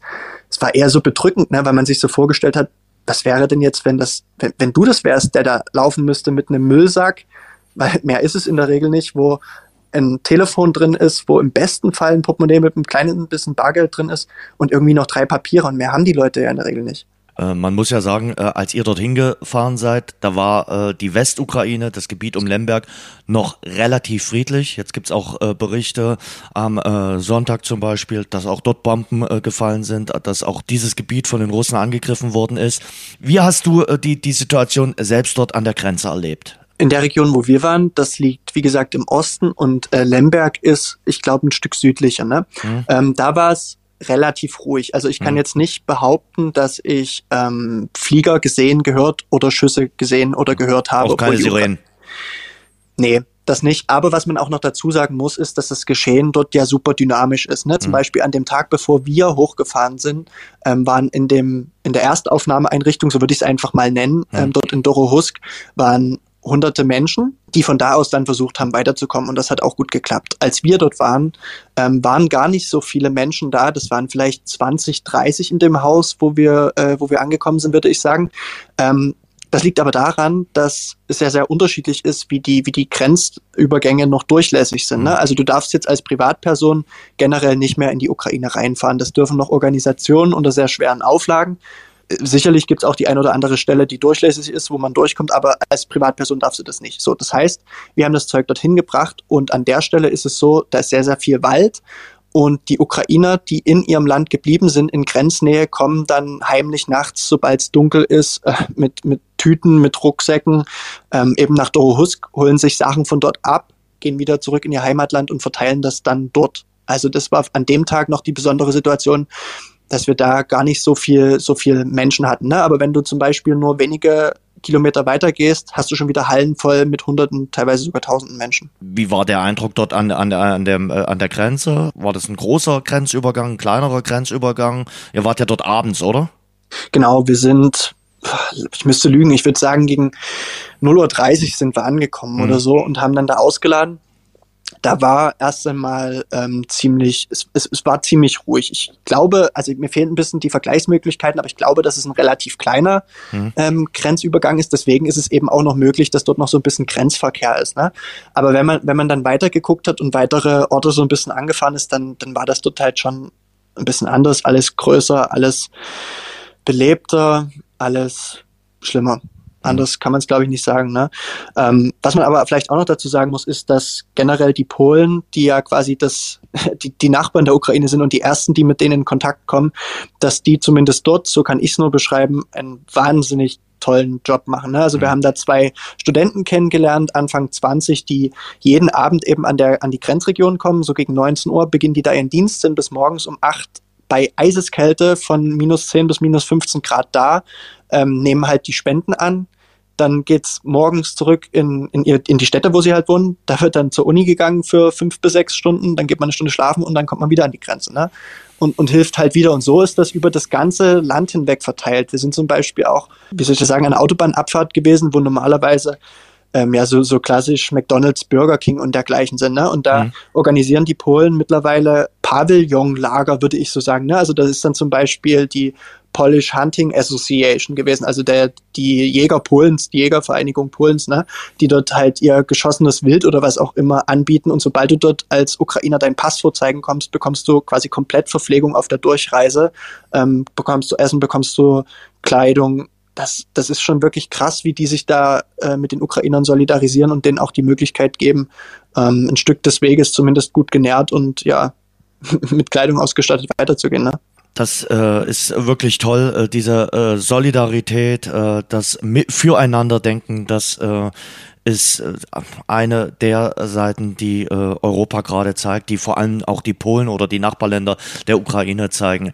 Momentan schwankt man ja so, äh, Lukas. Man, man, man liest natürlich die Zahlen. Ich habe äh, gestern gelesen, 2200 Bewohner sind allein in Mariupol getötet worden. Und dann äh, liest man vom vorsichtigen Optimismus bei den Friedensverhandlungen. Ich glaube, das ist unser allergrößter Wunsch, dass es bald Frieden dort gibt in der Ukraine und dass man einen Deal finden kann zwischen Russland Russland und Ukraine, damit es den Menschen dort, die dort geblieben sind, wieder besser geht und dass nicht noch mehr flüchten müssen, ihr Heimatland verlassen müssen. Aber momentan sind viele, viele Menschen auf der Flucht. Ich glaube, knapp zwei Millionen haben die Ukraine schon verlassen. Auch ihr habt äh, Flüchtlinge mitgenommen. Wie ist das abgelaufen? Genau, ähm, wir sind mit dem Sprinter und mit den zwei Bussen eben an die Grenze gefahren hm. haben uns da getroffen, also auf dem Weg. Ne? Wir sind nicht direkt in Dresden zusammen losgefahren. Ähm, und da haben wir uns dann auch relativ schnell wieder getrennt. Ähm, das hatte den Hintergrund, dass die zwei Busse, A50 Personen, halt so ein klassischer Reisebus, ähm, direkt ein Flüchtlingslager angesteuert haben, was sie sich vorher halt ausgesucht hatten, wo viele Frauen und Kinder waren. Und die haben sie eben mitgenommen ähm, also dann insgesamt rund 100 Personen und haben die in Görlitz und im Elbe-Elster-Kreis verteilt. Das war vorher mit Kirchgemeinden, soweit ich weiß, der, der beiden Regionen ähm, abgesprochen das haben sie, haben sie dann so gemacht. Der Plan von Sebastian war aber der, ähm, gezielt Person mitzunehmen. Ne? Der hat in den letzten Wochen, weil er ja auch schon mal da war, ähm, schon Kontakte geknüpft. Auch da gibt's ja mittlerweile dank Social Media, Telegram, Twitter, Facebook, WhatsApp ähm, die Möglichkeit, da Kontakte zu pflegen. Und der hatte sich konkret rausgesucht, dass er ja zum Beispiel einen 90-jährigen Mann, Volodymyr heißt er, äh, mhm. mitnehmen wollte und seine Tochter.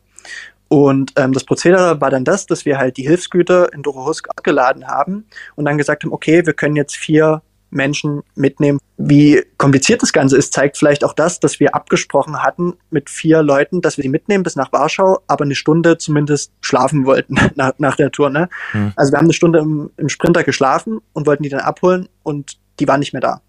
Für uns war das dann halt so, okay, was machen wir denn jetzt? Wir haben uns natürlich erstmal gefreut, dass die schon losgekommen sind. Die hat dann halt irgendjemand anders mitgenommen. Das ist ja auch vollkommen okay und richtig so. Und wir haben uns dann halt entschieden, ähm, einen Mann mitzunehmen, der aus Israel ähm, kommt, aber auch ukrainischer Staatsbürger war. Und den haben wir dann bis nach Warschau mitgenommen. Dort hat er dann seine Frau und seinen Sohn, ähm, die dort schon waren, eingesammelt. Und eben Volodymyr und Svetlana eingesammelt. Ne, man muss sich das mal vorstellen. Der Mann ist 90 Jahre alt, ähm, hat als 14-Jähriger ähm, da hat er uns ganz stolz dann noch Dokumente gezeigt. Ähm, er war Teilnehmer im Zweiten Weltkrieg, mhm. ne, ähm, hat da zwar nicht an der Front gekämpft, aber war, war Teil dessen und das musst du dir einfach mal vorstellen. Ne? Der hat der hat den Zweiten Weltkrieg erlebt und jetzt auf seine alten Tage ist es der zweite Krieg, den er erleben muss, den er hautnah erleben muss. Und das Schlimme für mich persönlich war halt einfach so, am Ende des Zweiten Weltkrieges ist er dann in Deutschland oder nach dem Zweiten Weltkrieg ist er unter anderem in Dresden und, und äh, in Potsdam stationiert gewesen. Also hat schon ein bisschen ähm, Deutschland mitbekommen, konnte sich auch noch so an einzelne Worte erinnern. Also er hat dann immer mal so ähm, Butterbrot oder Wasser oder Danke und Bitte gesagt. Und das waren so wirklich so Momente, wo dir dann wirklich auch so ein bisschen Pipi in die Augen kommt, weil das halt ein Mann, das musst du dir auch wirklich vor, vor Augen führen. Ne? Der hat damals ähm, als Teil der Sowjetarmee gegen Deutschland gekämpft, Nazi-Deutschland besiegt und jetzt ist er in einem Land, wo Krieg ist, alles ist kaputt, er kommt aus Kiew, ähm, kann dort wahrscheinlich nie wieder zurück und ist letztendlich auf die Hilfe von ja, Deutschen angewiesen, die ihn dann mitnehmen. Ne? Aber wir haben das gemacht ähm, und haben ihn dann in, über private Kontakte und seine Tochter in der Nähe von ähm, Bad Schlema mhm. in einem Seniorenheim unterbringen können, was ja eigentlich auch nicht ähm, die Normalität ist, weil ja normalerweise die Senioren alleine dort untergebracht werden. Aber in dem Fall hat das Seniorenheim gesagt, es ist gar kein Thema, wir machen das so. Und ähm, vielleicht bevor ich jetzt zu weit ins Detail gehe, noch einen Punkt. Ne? Wir sitzen ja, du hast vorhin schon gesagt, im Stadion immer nebeneinander. Zumindest ziemlich häufig, wenn ich nicht zu spät komme und der Platz schon weg ist. ähm, und es war so, dass äh, Svetlana, die Tochter von Volodymyr, mir erzählt hatte, dass sie in Kiew ähm, sehr, sehr gern zum Fußball geht mit ihrem Papa. Mhm. Dass sie bis vor kurzem eine Jahreskarte hatte. Und da dachte ich, na ja, ähm, dann schicke ich ihr doch mal ein Video aus dem Stadion. Und habe ich auch gemacht, wie die, wie die Mannschaften eingelaufen sind. War natürlich auch schön, dass die, dass die Fans dann wieder da waren, dass entsprechend Stimmung war, weil sie gesagt hat, das ist für sie immer das Wichtigste, dass die Leute miteinander feiern und Sport zelebrieren können. Na, jedenfalls habe ich das Video geschickt und dann hat sie mir während dem Spiel noch geantwortet und ich konnte es wirklich nicht lesen, weil ich habe nur gesehen, dass sie antwortet. Und hatte dann schon ein bisschen Pipi in den Augen und musste ja aber irgendwie weiterarbeiten. Und hat sie halt geschrieben, dass sie sich total freut, dass ich ihr jetzt das Video geschickt habe, ähm, dass es ihrem Papa gut geht, dass wir uns so für sie eingesetzt haben. Und da waren sie zum ersten Mal in Deutschland einkaufen und da hat sie gesagt, zu Fußball gehört natürlich auch Bier dazu. Das heißt, sie hat sich und ihrem Papa dann Bier gekauft und dann sind sie zurück in das Seniorenheim gegangen und haben sich dann über Fußball unterhalten und haben da dann Bier getrunken. Also es ist schon, oh, ja, ja. Wahnsinn. Und äh, das, das Be Beklemmende ist, äh, dass äh, der alte Mann äh, jetzt möglicherweise nie wieder zurückkommt in, in, in seine Heimat. Äh, du hast es ja gerade erwähnt. Und äh, das lässt äh, einem wirklich kalt den Rücken runterlaufen. Also sehr, sehr äh, beklemmend, aber auf der anderen Seite natürlich toll, dass es äh, wirklich so eine große Solidargemeinschaft gibt. Es gibt ja viele, viele Menschen, die momentan äh, helfen. Dynamo Dresden, das Fanprojekt macht sehr viel. Die aktive Fanszene ist da wirklich sehr, sehr aktiv, was das betrifft. Und äh, es ist ja aber auch nicht nur auf Dynamo begrenzt, sondern viele, viele Vereine helfen da, auch nicht nur auf den Sport begrenzt. Also die Solidarität ist schon riesen, riesengroß. Absolut. Und das ist auch richtig und wichtig so, weil wenn wir nochmal zurück auf das Abenteuer kommen, ein Stück weit war es das ja dann wahrscheinlich doch für mich, weil ich nicht wusste, wie die Situation dort vor Ort ist. Aber wenn man jetzt da war, dann man, man, man kann eigentlich gar nicht anders als helfen. Ne? Und ich glaube so, wir sind uns, glaube ich, einig, dass es sehr, sehr viele Menschen gibt, die helfen wollen. Ne? Aber viele wissen halt gar nicht so direkt, wie und was und wo. Und das ging mir ein Stück weit auch so, ne? Weil das ist einfach so, so, so groß wirkt das alles, dass man sich da manchmal so klein fühlt und irgendwie denkt, so, wie kann ich denn da jetzt überhaupt helfen? Aber es ist eben genauso, dass 10 Euro helfen, dass 50 Euro helfen, dass es hilft, eine alte, ausrangierte Jacke abzugeben, dass dass das einfach wirklich gebraucht wird. Und ich muss das auch ganz ehrlich nochmal an der Stelle und ganz deutlich nochmal sagen, weil gerade auf Telegram auch immer mal wieder Videos kursieren, wo Leute sagen, dass die, dass die Klamotten dann an den Grenzübergängen achtlos liegen gelassen werden und so. Das kann ich für meinen Teil nicht bestätigen. Es mag sicherlich sein, dass das hier und da mal passiert, aber man muss sich immer vor Augen halten, wie dynamisch die ganze Situation halt ist. Ne? Die Leute, die haben nichts, womit sie Sachen transportieren können. Ne? Das heißt, die können nicht fünf Jacken anziehen, um für die nächsten Tagen vorzulagern sozusagen. Die haben keinen Rucksack dabei dabei. Die haben das, was sie am Leib tragen und damit geht's los. Ne? Und alles, was da ist, was den Menschen ein Stück weit hilft, dass es eben nicht die dünne Jacke ist, die sie bei der Flucht schnell drüber geschmissen haben, sondern vielleicht die dicke Jacke ist. Das ist schon erstmal der Weg, den man, den man gehen sollte. Und deswegen ey, muss ich wirklich sagen, die, die Hilfe wird wirklich gebraucht und es gibt auch genug Menschen, die die Hilfe ähm, dort vor Ort halt anbieten und die sollte man einfach weiterhin unterstützen. Es war ein 40 Stunden Trip. Äh, was ist das Bild, was du äh, mit diesem Trip immer wieder in Erinnerung äh, behalten wirst? Was ist der nachhaltigste Eindruck gewesen? Eins rauszusuchen ist wahrscheinlich schwer und wird auch der ganzen Reise nicht so richtig gerecht, aber ich glaube schon, dass es das Bild war. Als wir dann den Volodymyr und die Svetlana in Bad Schlema ähm, in die Unterkunft gebracht haben und da die Schwestern ihn im Empfang genommen haben und alle erstmal den in den Arm genommen haben, ne? weil die halt genau wussten, der 90-jährige Mann hat jetzt eine über zehnstündige, naja, eigentlich waren es sogar elf Stunden Busreise hinter sich, hat sein Heimatland zurückgelassen, weiß nicht, wie es seinem Sohn, der in der Ukraine ist und kämpft, geht. Das ist auch noch so ein Punkt, ähm, weil die Verbindung dahin immer wieder abbricht. Ähm, und sie haben sich dann erstmal so ein bisschen psychologisch um ihn gekümmert, haben versucht, ihn so ein bisschen das Ankommen leicht zu machen, weil auch das ist ja eine furchtbar komische Situation. Du kommst in ein anderes Land und wirst in einen, in einen Raum gepackt, der wunderbar liebevoll vorbereitet war, aber das ist jetzt dein neues Zuhause, das ist alles, was du hast und du hast ja dort nichts. Ne? Und jedenfalls hatte er sich dann hingesetzt und so ein bisschen zur Ruhe gekommen und dann haben wir ihm halt vermittelt, dass wir jetzt los müssen und er ist der Mann, der im Kopf zwar noch sehr fit ist, aber körperlich halt einfach 90 Jahre alt ist, ist aufgestanden mit einem unglaublichen Elan, hat sich dreimal so auf die Brust geklopft, um, um Dankeschön zu sagen, hat dann die Arme aufgemacht und dann sind wir halt nacheinander ihm in die Arme reingegangen und das war dann auch definitiv der Moment, wo die Kamera aus war, weil ja, die Emotionen, die sollten dann doch auch in dem Raum bleiben dort. Das denke ich, äh, ist äh, richtig so.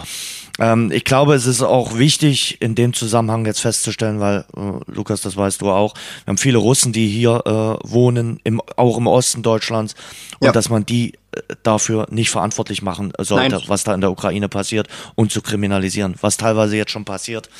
Das ist nicht der richtige Ansatz. Ganz furchtbar. Das ist wirklich ganz furchtbar, weil äh, die können nichts dafür, die wollen nichts dafür und die haben aber halt auch zurzeit noch keine Stimme, um, um richtig aktiv zu sagen, wir wollen das nicht, weil sie eben genau wissen, dass es staatliche Repression in Russland zur Folge hat. Und, und ich wollte, ich wollte bloß nochmal darauf hinweisen, weil du es ja vorhin auch schon angesprochen hast. Ähm, zum einen der Sebastian, mit dem ich unterwegs war, ich glaube, ein bisschen Schleichwerbung darf ich jetzt machen, der ist gerade dabei, ähm, ein Spendenkonto einzurichten. Ich hoffe, das können wir dann im Nachgang noch irgendwie das verlinken in die Shownotes packen. Und wie du es auch schon angesprochen hast, ähm, das Fanprojekt ist ja auch sehr engagiert. Unter support-ua.de ähm, kann man sich da auch informieren, weil die größte Frage ist aktuell für mich die, wie bringt man Leute, die hierher kommen, unter? Das ist, glaube ich, wirklich die schwierigste Frage, die uns in den nächsten Wochen und Monaten am meisten umtreiben wird, weil nicht jeder, der zu uns kommt, ist gesund, ist fit, ist jung, ist eine Frau und ein Kind, die, ich sage jetzt mal, relativ anspruchslos sind, was ihre Unterbringung angeht, weil eben das Beispiel von Volodymyr zeigt halt, da können auch Leute kommen, die auf dem Rollstuhl angewiesen sind und so groß die Hilfsbereitschaft ist, nicht jeder ist dafür vorbereitet, beeinträchtigte Menschen aufzunehmen. Und da brauchst du halt wirklich Ideen und ich glaube, das kann nur im Austausch untereinander jetzt gefunden werden mit Leuten, die vor Ort waren, wissen, wie es ausschaut und dann auch sagen können, wir brauchen das, wir brauchen dies.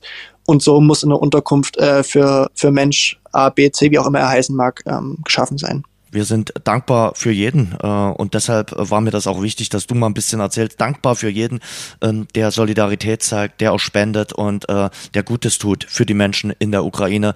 Ich danke dir sehr für die Eindrücke, für die nachdrücklichen Eindrücke äh, von deinem Trip da an die polnisch-ukrainische Grenze. Das war sehr interessant. Und ähm, ja, für viele, die das von der Ferne sehen, am Fernseher sehen, ähm, hilft das vielleicht, das äh, Ganze auch ein bisschen einzuschätzen und zu wissen, was dort gerade äh, im Osten Europas, gerade mal 800 Kilometer von uns entfernt, äh, passiert. Und das ist nichts Gutes.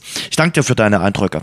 Ich dir auch und vor allem dafür, dass du mir neben dem sportlichen Teil, der ja unser beider Herzensangelegenheit ist, jetzt noch eine zweite Herzensangelegenheit so ein bisschen ausführen konnte und deswegen danke für die Möglichkeit. Ich wünsche dir einen guten Tag. Dankeschön, dir auch, Jens. Ja, Sebastian, weil wir jetzt äh, beim, beim, beim Thema äh, am Schluss des Gesprächs beim Thema Ukraine, Ukraine-Krieg waren, das ist ein Thema, was uns alle äh, ja sehr, sehr bewegt und äh, mitnimmt. Ja, teilweise auch äh, um den, den, den Schlafraub, sage ich mal. Es geht dir sicherlich nicht anders.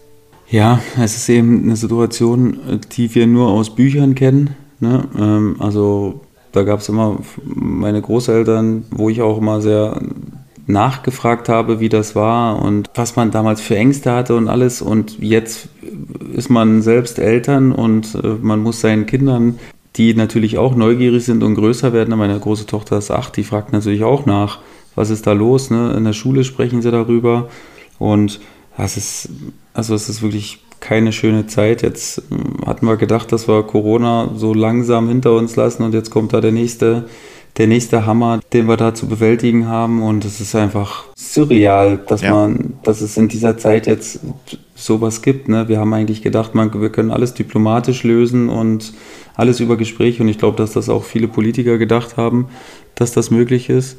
Und es scheint dann ein Irrtum gewesen zu sein und äh, einige sehen immer noch, ja, dass es nötig ist, die Waffen äh, gegeneinander zu richten und das ist einfach fürchterlich. Also ich glaube, das keiner das nachvollziehen kann und dementsprechend, ja, schwierig zu begreifen. Wir haben äh, im Europa vielleicht zuletzt wirklich den Frieden für eine Selbstverständlichkeit gehalten. Das ist er aber leider nicht. Äh, das sehen wir ja jetzt mit diesen dramatischen Bildern da äh, aus äh, Osteuropa. Hoffen wir, dass äh, die Friedensverhandlungen baldmöglichst Erfolg bringen. Äh, zurück zum Fußball. Ich will mit dir auch noch ein bisschen über die dritte Liga sprechen. Ähm, beeindruckend fand ich Schiedsrichter Idrich beim Spiel Kaiserslautern gegen Havelse, der gesagt hat, es nervt mich, dass ich da einen Fehler gemacht habe, dass ich da ein Handspiel nicht gesehen habe. Offen und ehrlich, finde ich. Auch wenn es Havelse nicht ja. viel hilft. Das ist was, was ich ja auch immer moniert habe, äh, was mir viel zu selten passiert.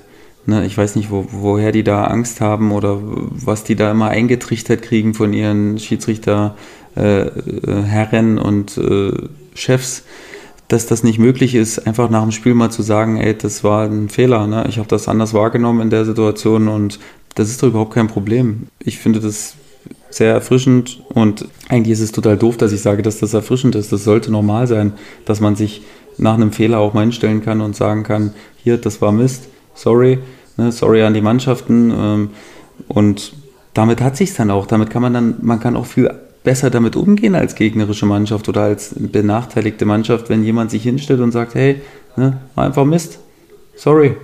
So. Und damit wird sofort auch die ganze Schärfe aus der Situation genommen. Aber wenn man immer nie was hört, wenn sofort die Schiedsrichter in die Kabinen rennen, die Tür zuknallen und am besten noch äh, durch irgendeinen Hinterausgang verschwinden, ja, da sind sie doch selbst schuld auch manchmal an dieser, ja, Unver oder an diesem Unverständnis, was man dann als, als Verein auch hat diese Kommunikation kam mir viel zu kurz und deswegen finde ich es top, ähm, wie äh, Patrick Edrich das gemacht hat und ähm, ja, kann das nur unterstützen. Ja, finde ich auch. Also das äh, Handspiel hat zum, zum Gegentor geführt, äh, zum ersten Gegentor und er ist damit sehr offen umgegangen und äh, ich bin, bin da auch deiner Meinung, das hilft äh, der ganzen äh, Geschichte, das hilft auch dem gegenseitigen Verständnis und ich glaube auch, das hätte auch Felix Zweier damals geholfen bei diesem sehr umstrittenen Spiel in, in, in Dortmund, wo es dann diese unsäglichen Dinge gab rund um Felix Zweier, die sich natürlich nicht gehören, aber hätte er damals schon gesagt, ja, möglicherweise habe ich einen Fehler gemacht äh, und hätte da nicht so darauf beharrt, äh, wäre es vielleicht auch anders äh, abgelaufen.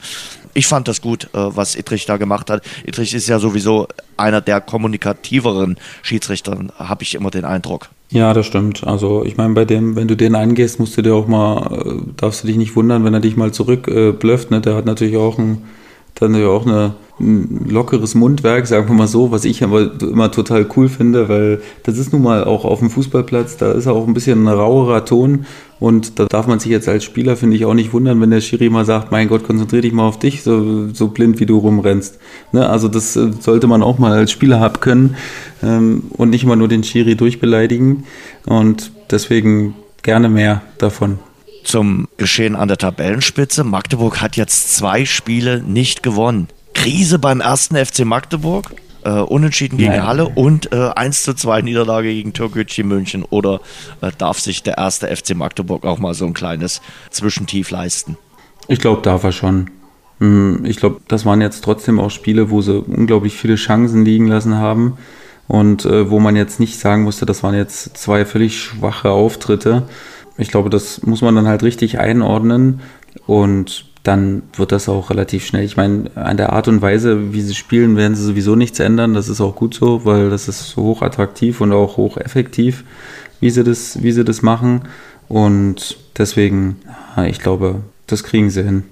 Und dahinter, das Rennen ist aber richtig spannend. Also klar, Kaiserslautern mhm. äh, auf 2 äh, mit 56 Punkten, aber das Rennen um Platz 3 ist äh, wirklich eröffnet. Äh, Saarbrücken, Braunschweig, 1860, Waldhof und Osnabrück nach dem äh, Sieg in Zwickau auch wieder mittendrin. Äh, wer hat für dich aktuell die besten Karten? Also Lautern ist für mich auch noch nicht durch. Noch nicht ne? durch. Also dafür haben wir schon. Trotz der starken Abwehr. Zu, ja, ja, ja. Also trotzdem ist natürlich ein unglaublich gutes Fundament, was sie haben. Das ist ganz klar.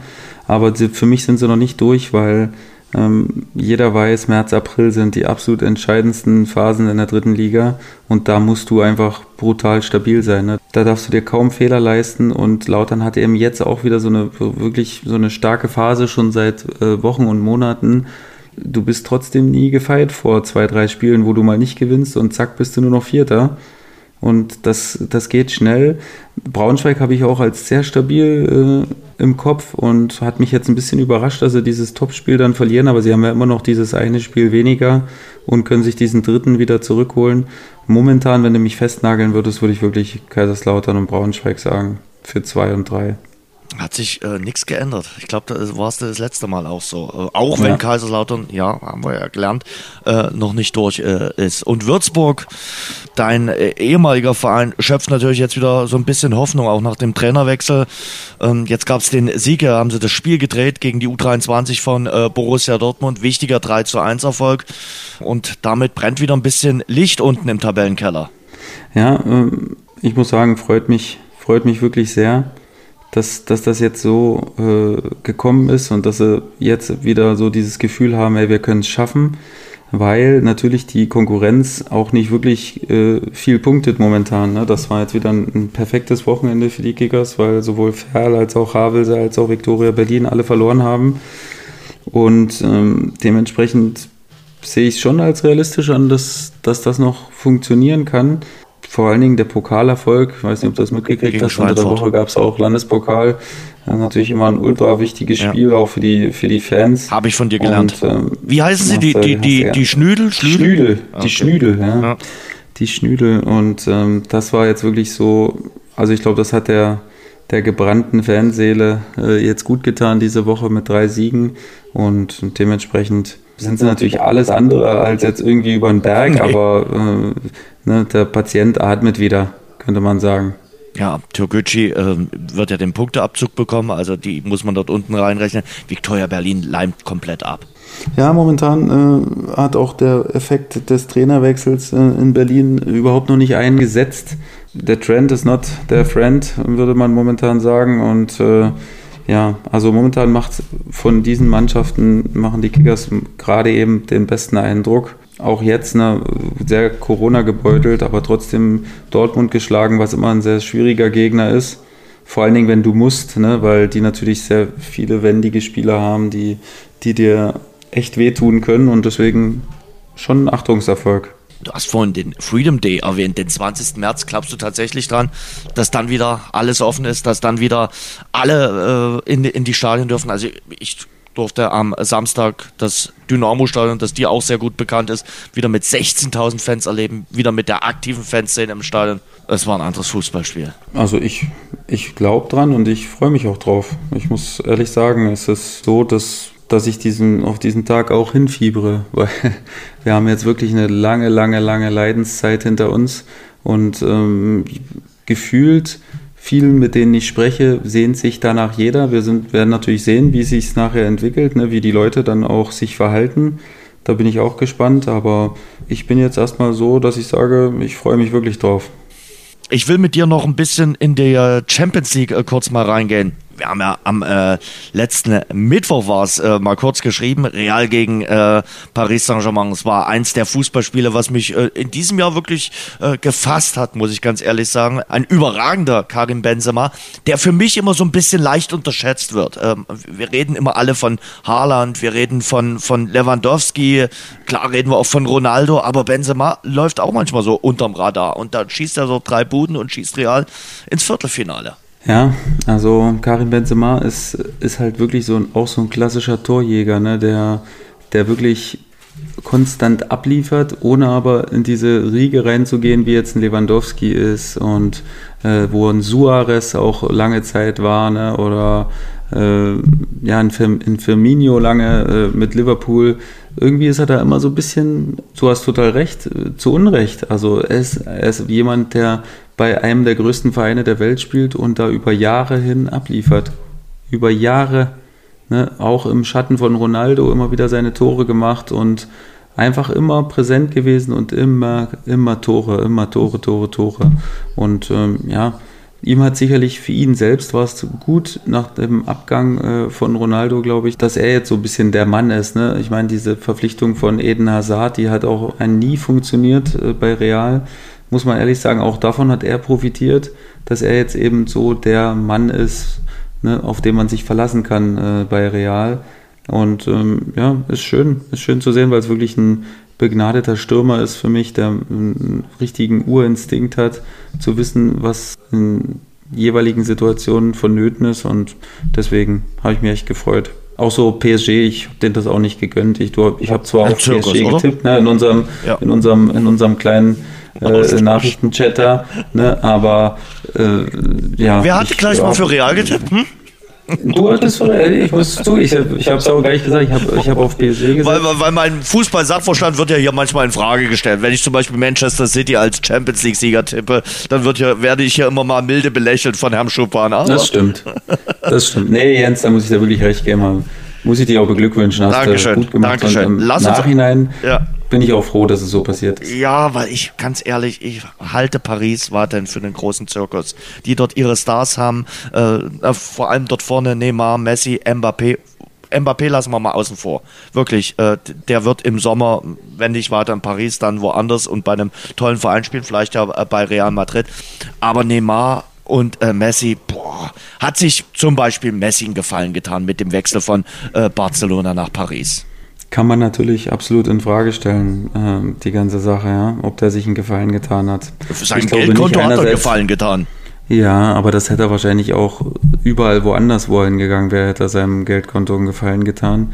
Aber auch die Liga ist halt nicht so interessant, ne? Also für einen Messi jetzt, ne? Also wir reden jetzt, das soll jetzt nicht herabwertend oder so klingen, weil die französische Liga ist sicherlich trotzdem eine gute Liga, aber für Messi jetzt, der in Spanien alles äh, gewonnen hat und alles erlebt hat auch, da wäre jetzt für mich eigentlich nur äh, England in Frage gekommen, nochmal so als, als wirklich Ne, selbst Italien hätte ich da jetzt nicht so als passend empfunden, aber ja, ich sag ja, mal jetzt sag. folgendes Fußballromantisches, was ich mir äh, durch den Kopf gehen lassen habe. Du kann, kannst jetzt die Augen gleich verleihen. Ich habe mir jetzt neulich überlegt, warum ist er nicht in Barcelona geblieben? Ja, ich weiß, wegen der Kohle. Dann, dann hätte er für umsonst eine Saison gespielt und, äh, und, und hätte nur Werbeeinnahmen gehabt. Es hätte trotzdem für zwei warme Essen gereicht und äh, er hätte einen Haufen Sponsorengelder bekommen.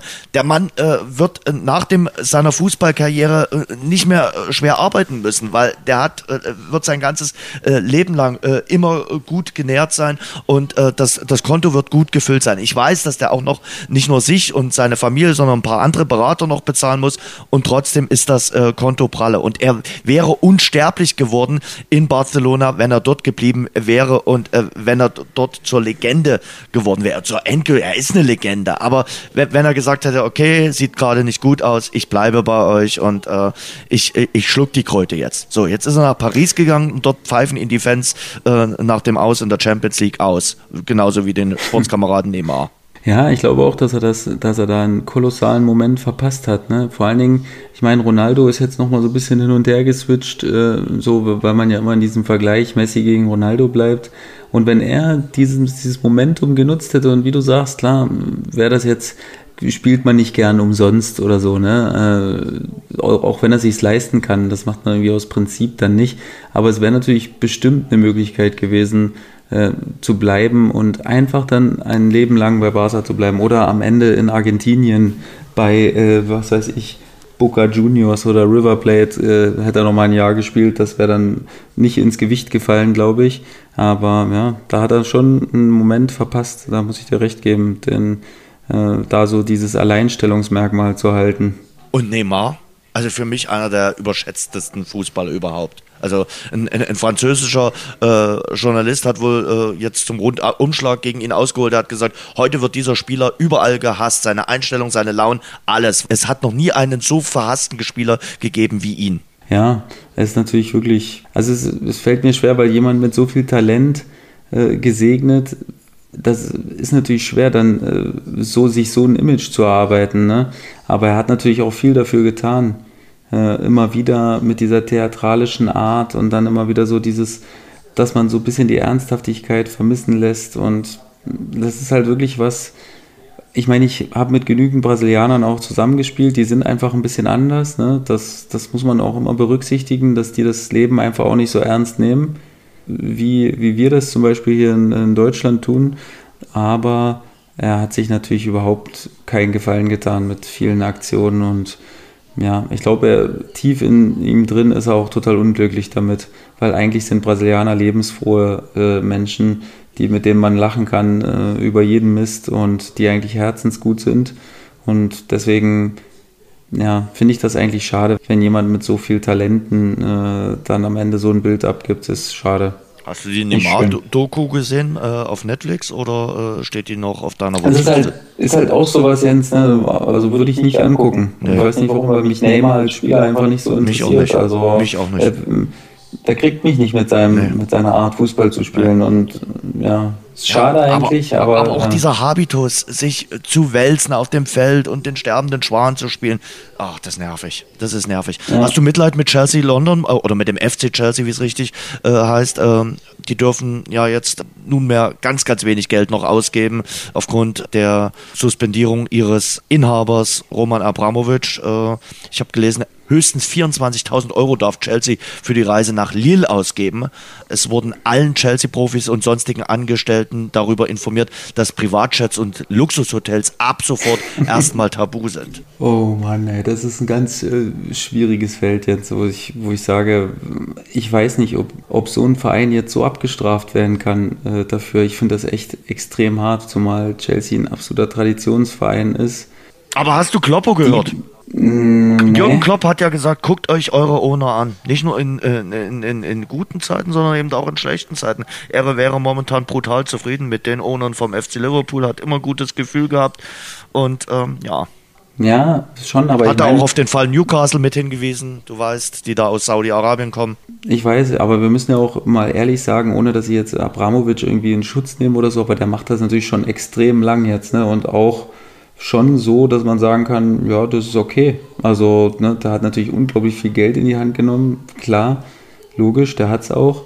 Aber ähm, ja, klar, guckt euch eure Owner an. Das ist, das ist kein Fehler, das ist, das ist schon klar. Aber mir tut es halt für den Verein, auch für den Fußball so leid. Ne? So, äh, da geht es jetzt null um Abramovic, also das ist mir egal. Aber so für den Verein Chelsea London tut es mir einfach leid, weil äh, das ein cooler Verein ist einfach mit coolen Spielern. Denen werden jetzt so die Handschellen angelegt, äh, dass die keine, ich meine, was ist mit auslaufenden Verträgen und so, die können überhaupt nichts machen, wie du sagst, die können 24.000 für, das hört sich trotzdem viel an, aber das ist nichts für eine Reise, die, das ist so schnell weg, die, die müssen an allen Ecken und Enden sparen, jetzt das erste Mal, äh, seit Jahrzehnten wahrscheinlich, dass die sagen müssen, hier, wir müssen, wir müssen vielleicht 300 Euro von jedem Spieler einsammeln, dass, dass wir fliegen können oder keine Ahnung, sowas in die Richtung. So wird es kommen. Die große Frage lautet, hat Lille ein Etap-Hotel? Wahrscheinlich müssen sie dort schlafen. Keine Ahnung.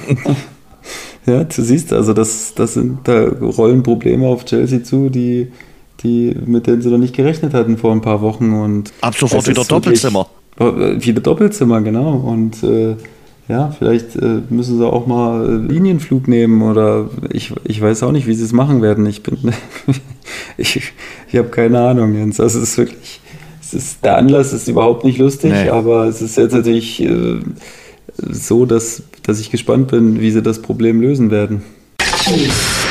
Die Nachspielzeit. Wir haben mit einer Trainerlegende, und das darf man von Felix Magath durchaus sagen, äh, begonnen. Wir ja. hören mit einer auf. Allerdings nicht mit einer im Fußball, sondern in einer Sportart, die äh, Sebastian Schuppan sehr gerne verfolgt, im Basketball. Craig Popovich, 73 Jahre. Er hat eine magische äh, Marke erreicht. Er ist äh, jetzt der Basketballtrainer mit den meisten Siegen. 1336. Sag ein bisschen was. Du bist ja nun äh, passionierter äh, NBA-Fan, Basketball-Fan. Craig Popovich ist echt eine Marke. Hat mit den San Antonio Spurs äh, fünfmal die Meisterschaft in der NBA geholt. Ähm, das ist ein Unikum, oder? Ja, absolut. Auch so als Typ ist er halt auch so ein bisschen ne, der Bill Belichick des, äh, der NBA. Gefürchtet so von Journalisten. So ein bisschen, genau, kauzig, äh, gibt äh, selten die Antwort, die man hören will als Journalist, sondern irgendwie, wenn du damit am wenigsten rechnest, bei der harmlosesten Frage nimmt er dich komplett auseinander. Äh, und ja, aber bei den Spielern geliebt, ne, das ist halt auch immer so ein Merkmal, was, äh, was auch immer sehr wichtig ist. Ne? Die Spieler sprechen nur in den höchsten Tönen von ihm, weil er schon Basketball halt lebt ohne Ende. Er hat auch viele persönliche Schicksalsschläge. Seine Frau ist, glaube ich, gestorben vor nicht allzu langer Zeit. Und ähm, macht trotzdem immer weiter, immer weiter mit einer Art und Weise ne, und einer Beharrlichkeit, ohne die du gar nicht auf diese Anzahl von Siegen kommst. Ne? Also ist eine unglaubliche Trainerlegende und äh, wird sicherlich äh, in den Olymp der besten Trainer äh, aller Zeiten aufgenommen und wird da seinen festen Platz haben. Und ja, man muss ja so als, äh, als Beobachter hoffen, dass er trotzdem noch lange dabei bleibt, trotz seines äh, mittlerweile ordentlichen Alters. Ähm, und ja, ist einfach eine coole Sache, dass er auch so ne, immer beim selben Verein und äh, der hat da Leute kommen und gehen sehen. Äh, unglaublich, der hat da Leute quasi aufwachsen sehen. Ne? So ein Tim Duncan hat er komplett mitgenommen über die Zeit und das ist halt, das ist schon cool. Das kann nicht jeder von sich sagen in der heutigen Zeit und deswegen ähm, absolutes Chapeau äh, vor Greg Popovich. Ich hätte als äh, Journalist definitiv Ehrfurcht vor ihm, auch vor den Interviews während äh, des hm. Spiels, äh, aber er ist einfach ein, ein großartiger Typ, das muss man einfach äh, wirklich so sagen. Und jetzt weiß ich ja, du bist großer LeBron James-Fan und damit bist du ja aktuell auch äh, LA Lakers-Fan. die hatten einen ziemlichen, ist doch so, oder? Lachst du da? Ja. Ist, ist, ist, nee. ist doch so, oder? Also, das stimmt. Sag das mal, stimmt schaffen die Lakers noch die, die, die, äh, die, die Playoffs? Momentan wären sie, glaube ich, in den Pre-Playoffs. Ja, in diesem, in diesem Turnier oder diesen Spielen quasi, wo man sich nochmal für die Fernsehzuschauer dann äh, so ein bisschen mit dem äh, 7, 8, 9, 10 battelt sich dann nochmal gegenseitig. Äh, ich, ich, bin eigentlich relativ enttäuscht. Man hatte viel Vorschusslorbeeren für die Mannschaft und die konnte es zu keiner Zeit zurückzahlen und man hat eine fürchterliche Bilanz. Ich glaube auch LeBron James äh, hadert damit sehr. Aber ähm, momentan macht es nicht den Eindruck, als wenn sie irgendein halbes Wörtchen auch nur um den Titel mitspielen würden. Und alle, die, die da noch hoffen, dass, wenn die Playoffs losgehen, dass er das dann alles in die Hand nimmt.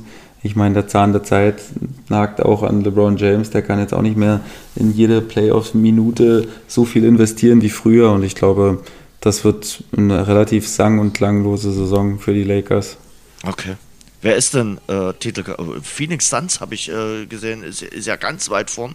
Äh, wer, wer, ist für dich momentan? Äh, wo würdest du 2,50 äh, Euro draufsetzen aktuell? Also ich glaube, dass die auch die Golden State Warriors wieder sehr erstarkt sind. Ne? Äh, Curry und Thompson sind wieder zurück und ähm, man hat so, so ein bisschen die alte Gang vom ersten Titelgewinn so ein bisschen wieder zusammen und man hat auch so einen coolen Vibe jetzt, glaube ich. Alle sind hungrig, alle haben jetzt wieder so eine kleine äh, Dürrephase hinter sich, wo sie jetzt wirklich gerade ein bisschen stecken mussten. Und ja, es ist schwierig, weil auch die Bugs natürlich äh, mit Antetokounmpo sehr, sehr gut drauf sind und äh, die Phoenix Suns waren letztes Jahr schon in den Finals. Ähm, wollen es sicherlich wieder machen, aber ich glaube nicht, dass sie es werden. Am Ende glaube ich, dass es äh, ein Team aus dem Osten äh, äh ziehen wird. Ähm, entweder die Bucks oder die, was soll ich sagen, vielleicht äh, sogar die 76ers äh, mit, mit dem harden Move jetzt, obwohl das natürlich auch mit viel Risiko behaftet ist. Aber ich würde mal auf die Bucks tippen. Also Milwaukee. Milwaukee. Gut. Wir werden uns ja vor den Playoffs nochmal sprechen. Also von daher. Bestimmt. Äh, da, da, das wirst du mir auch bestimmt schön in, äh, Nein, das habe ich noch nie gemacht. Schaffen. Das habe ich noch nie nee. gemacht. Also, äh, das, Aber ist nicht schlimm. Nee, nee. Äh, Sebastian, das hat Spaß gemacht. Äh, ich bin mir relativ sicher, am nächsten Wochenende wirst du genau hinschauen, äh, wenn Felix Magath sein Comeback auf der Trainerbank äh, gibt mit Hertha BSC. Felix Magath dann mit dem Debüt gegen die ruhmreiche TSG Hoffenheim. Da bin ich gespannt und du noch viel mehr. Absolut. Sebastian, hab vielen Dank für deine Zeit. Danke dir, mein Lieber. Wie immer Spaß gemacht. Mach's gut. Das war das Rasengeflüster heute etwas länger, gemeinsam mit Sebastian Schupan und Lukas Böhme, der Fußball-Podcast exklusiv mit Radeberger Pilsner. Tradition verbindet, Leidenschaft vereint. Radeberger, das Pilsner. Ich wünsche euch eine gute Woche.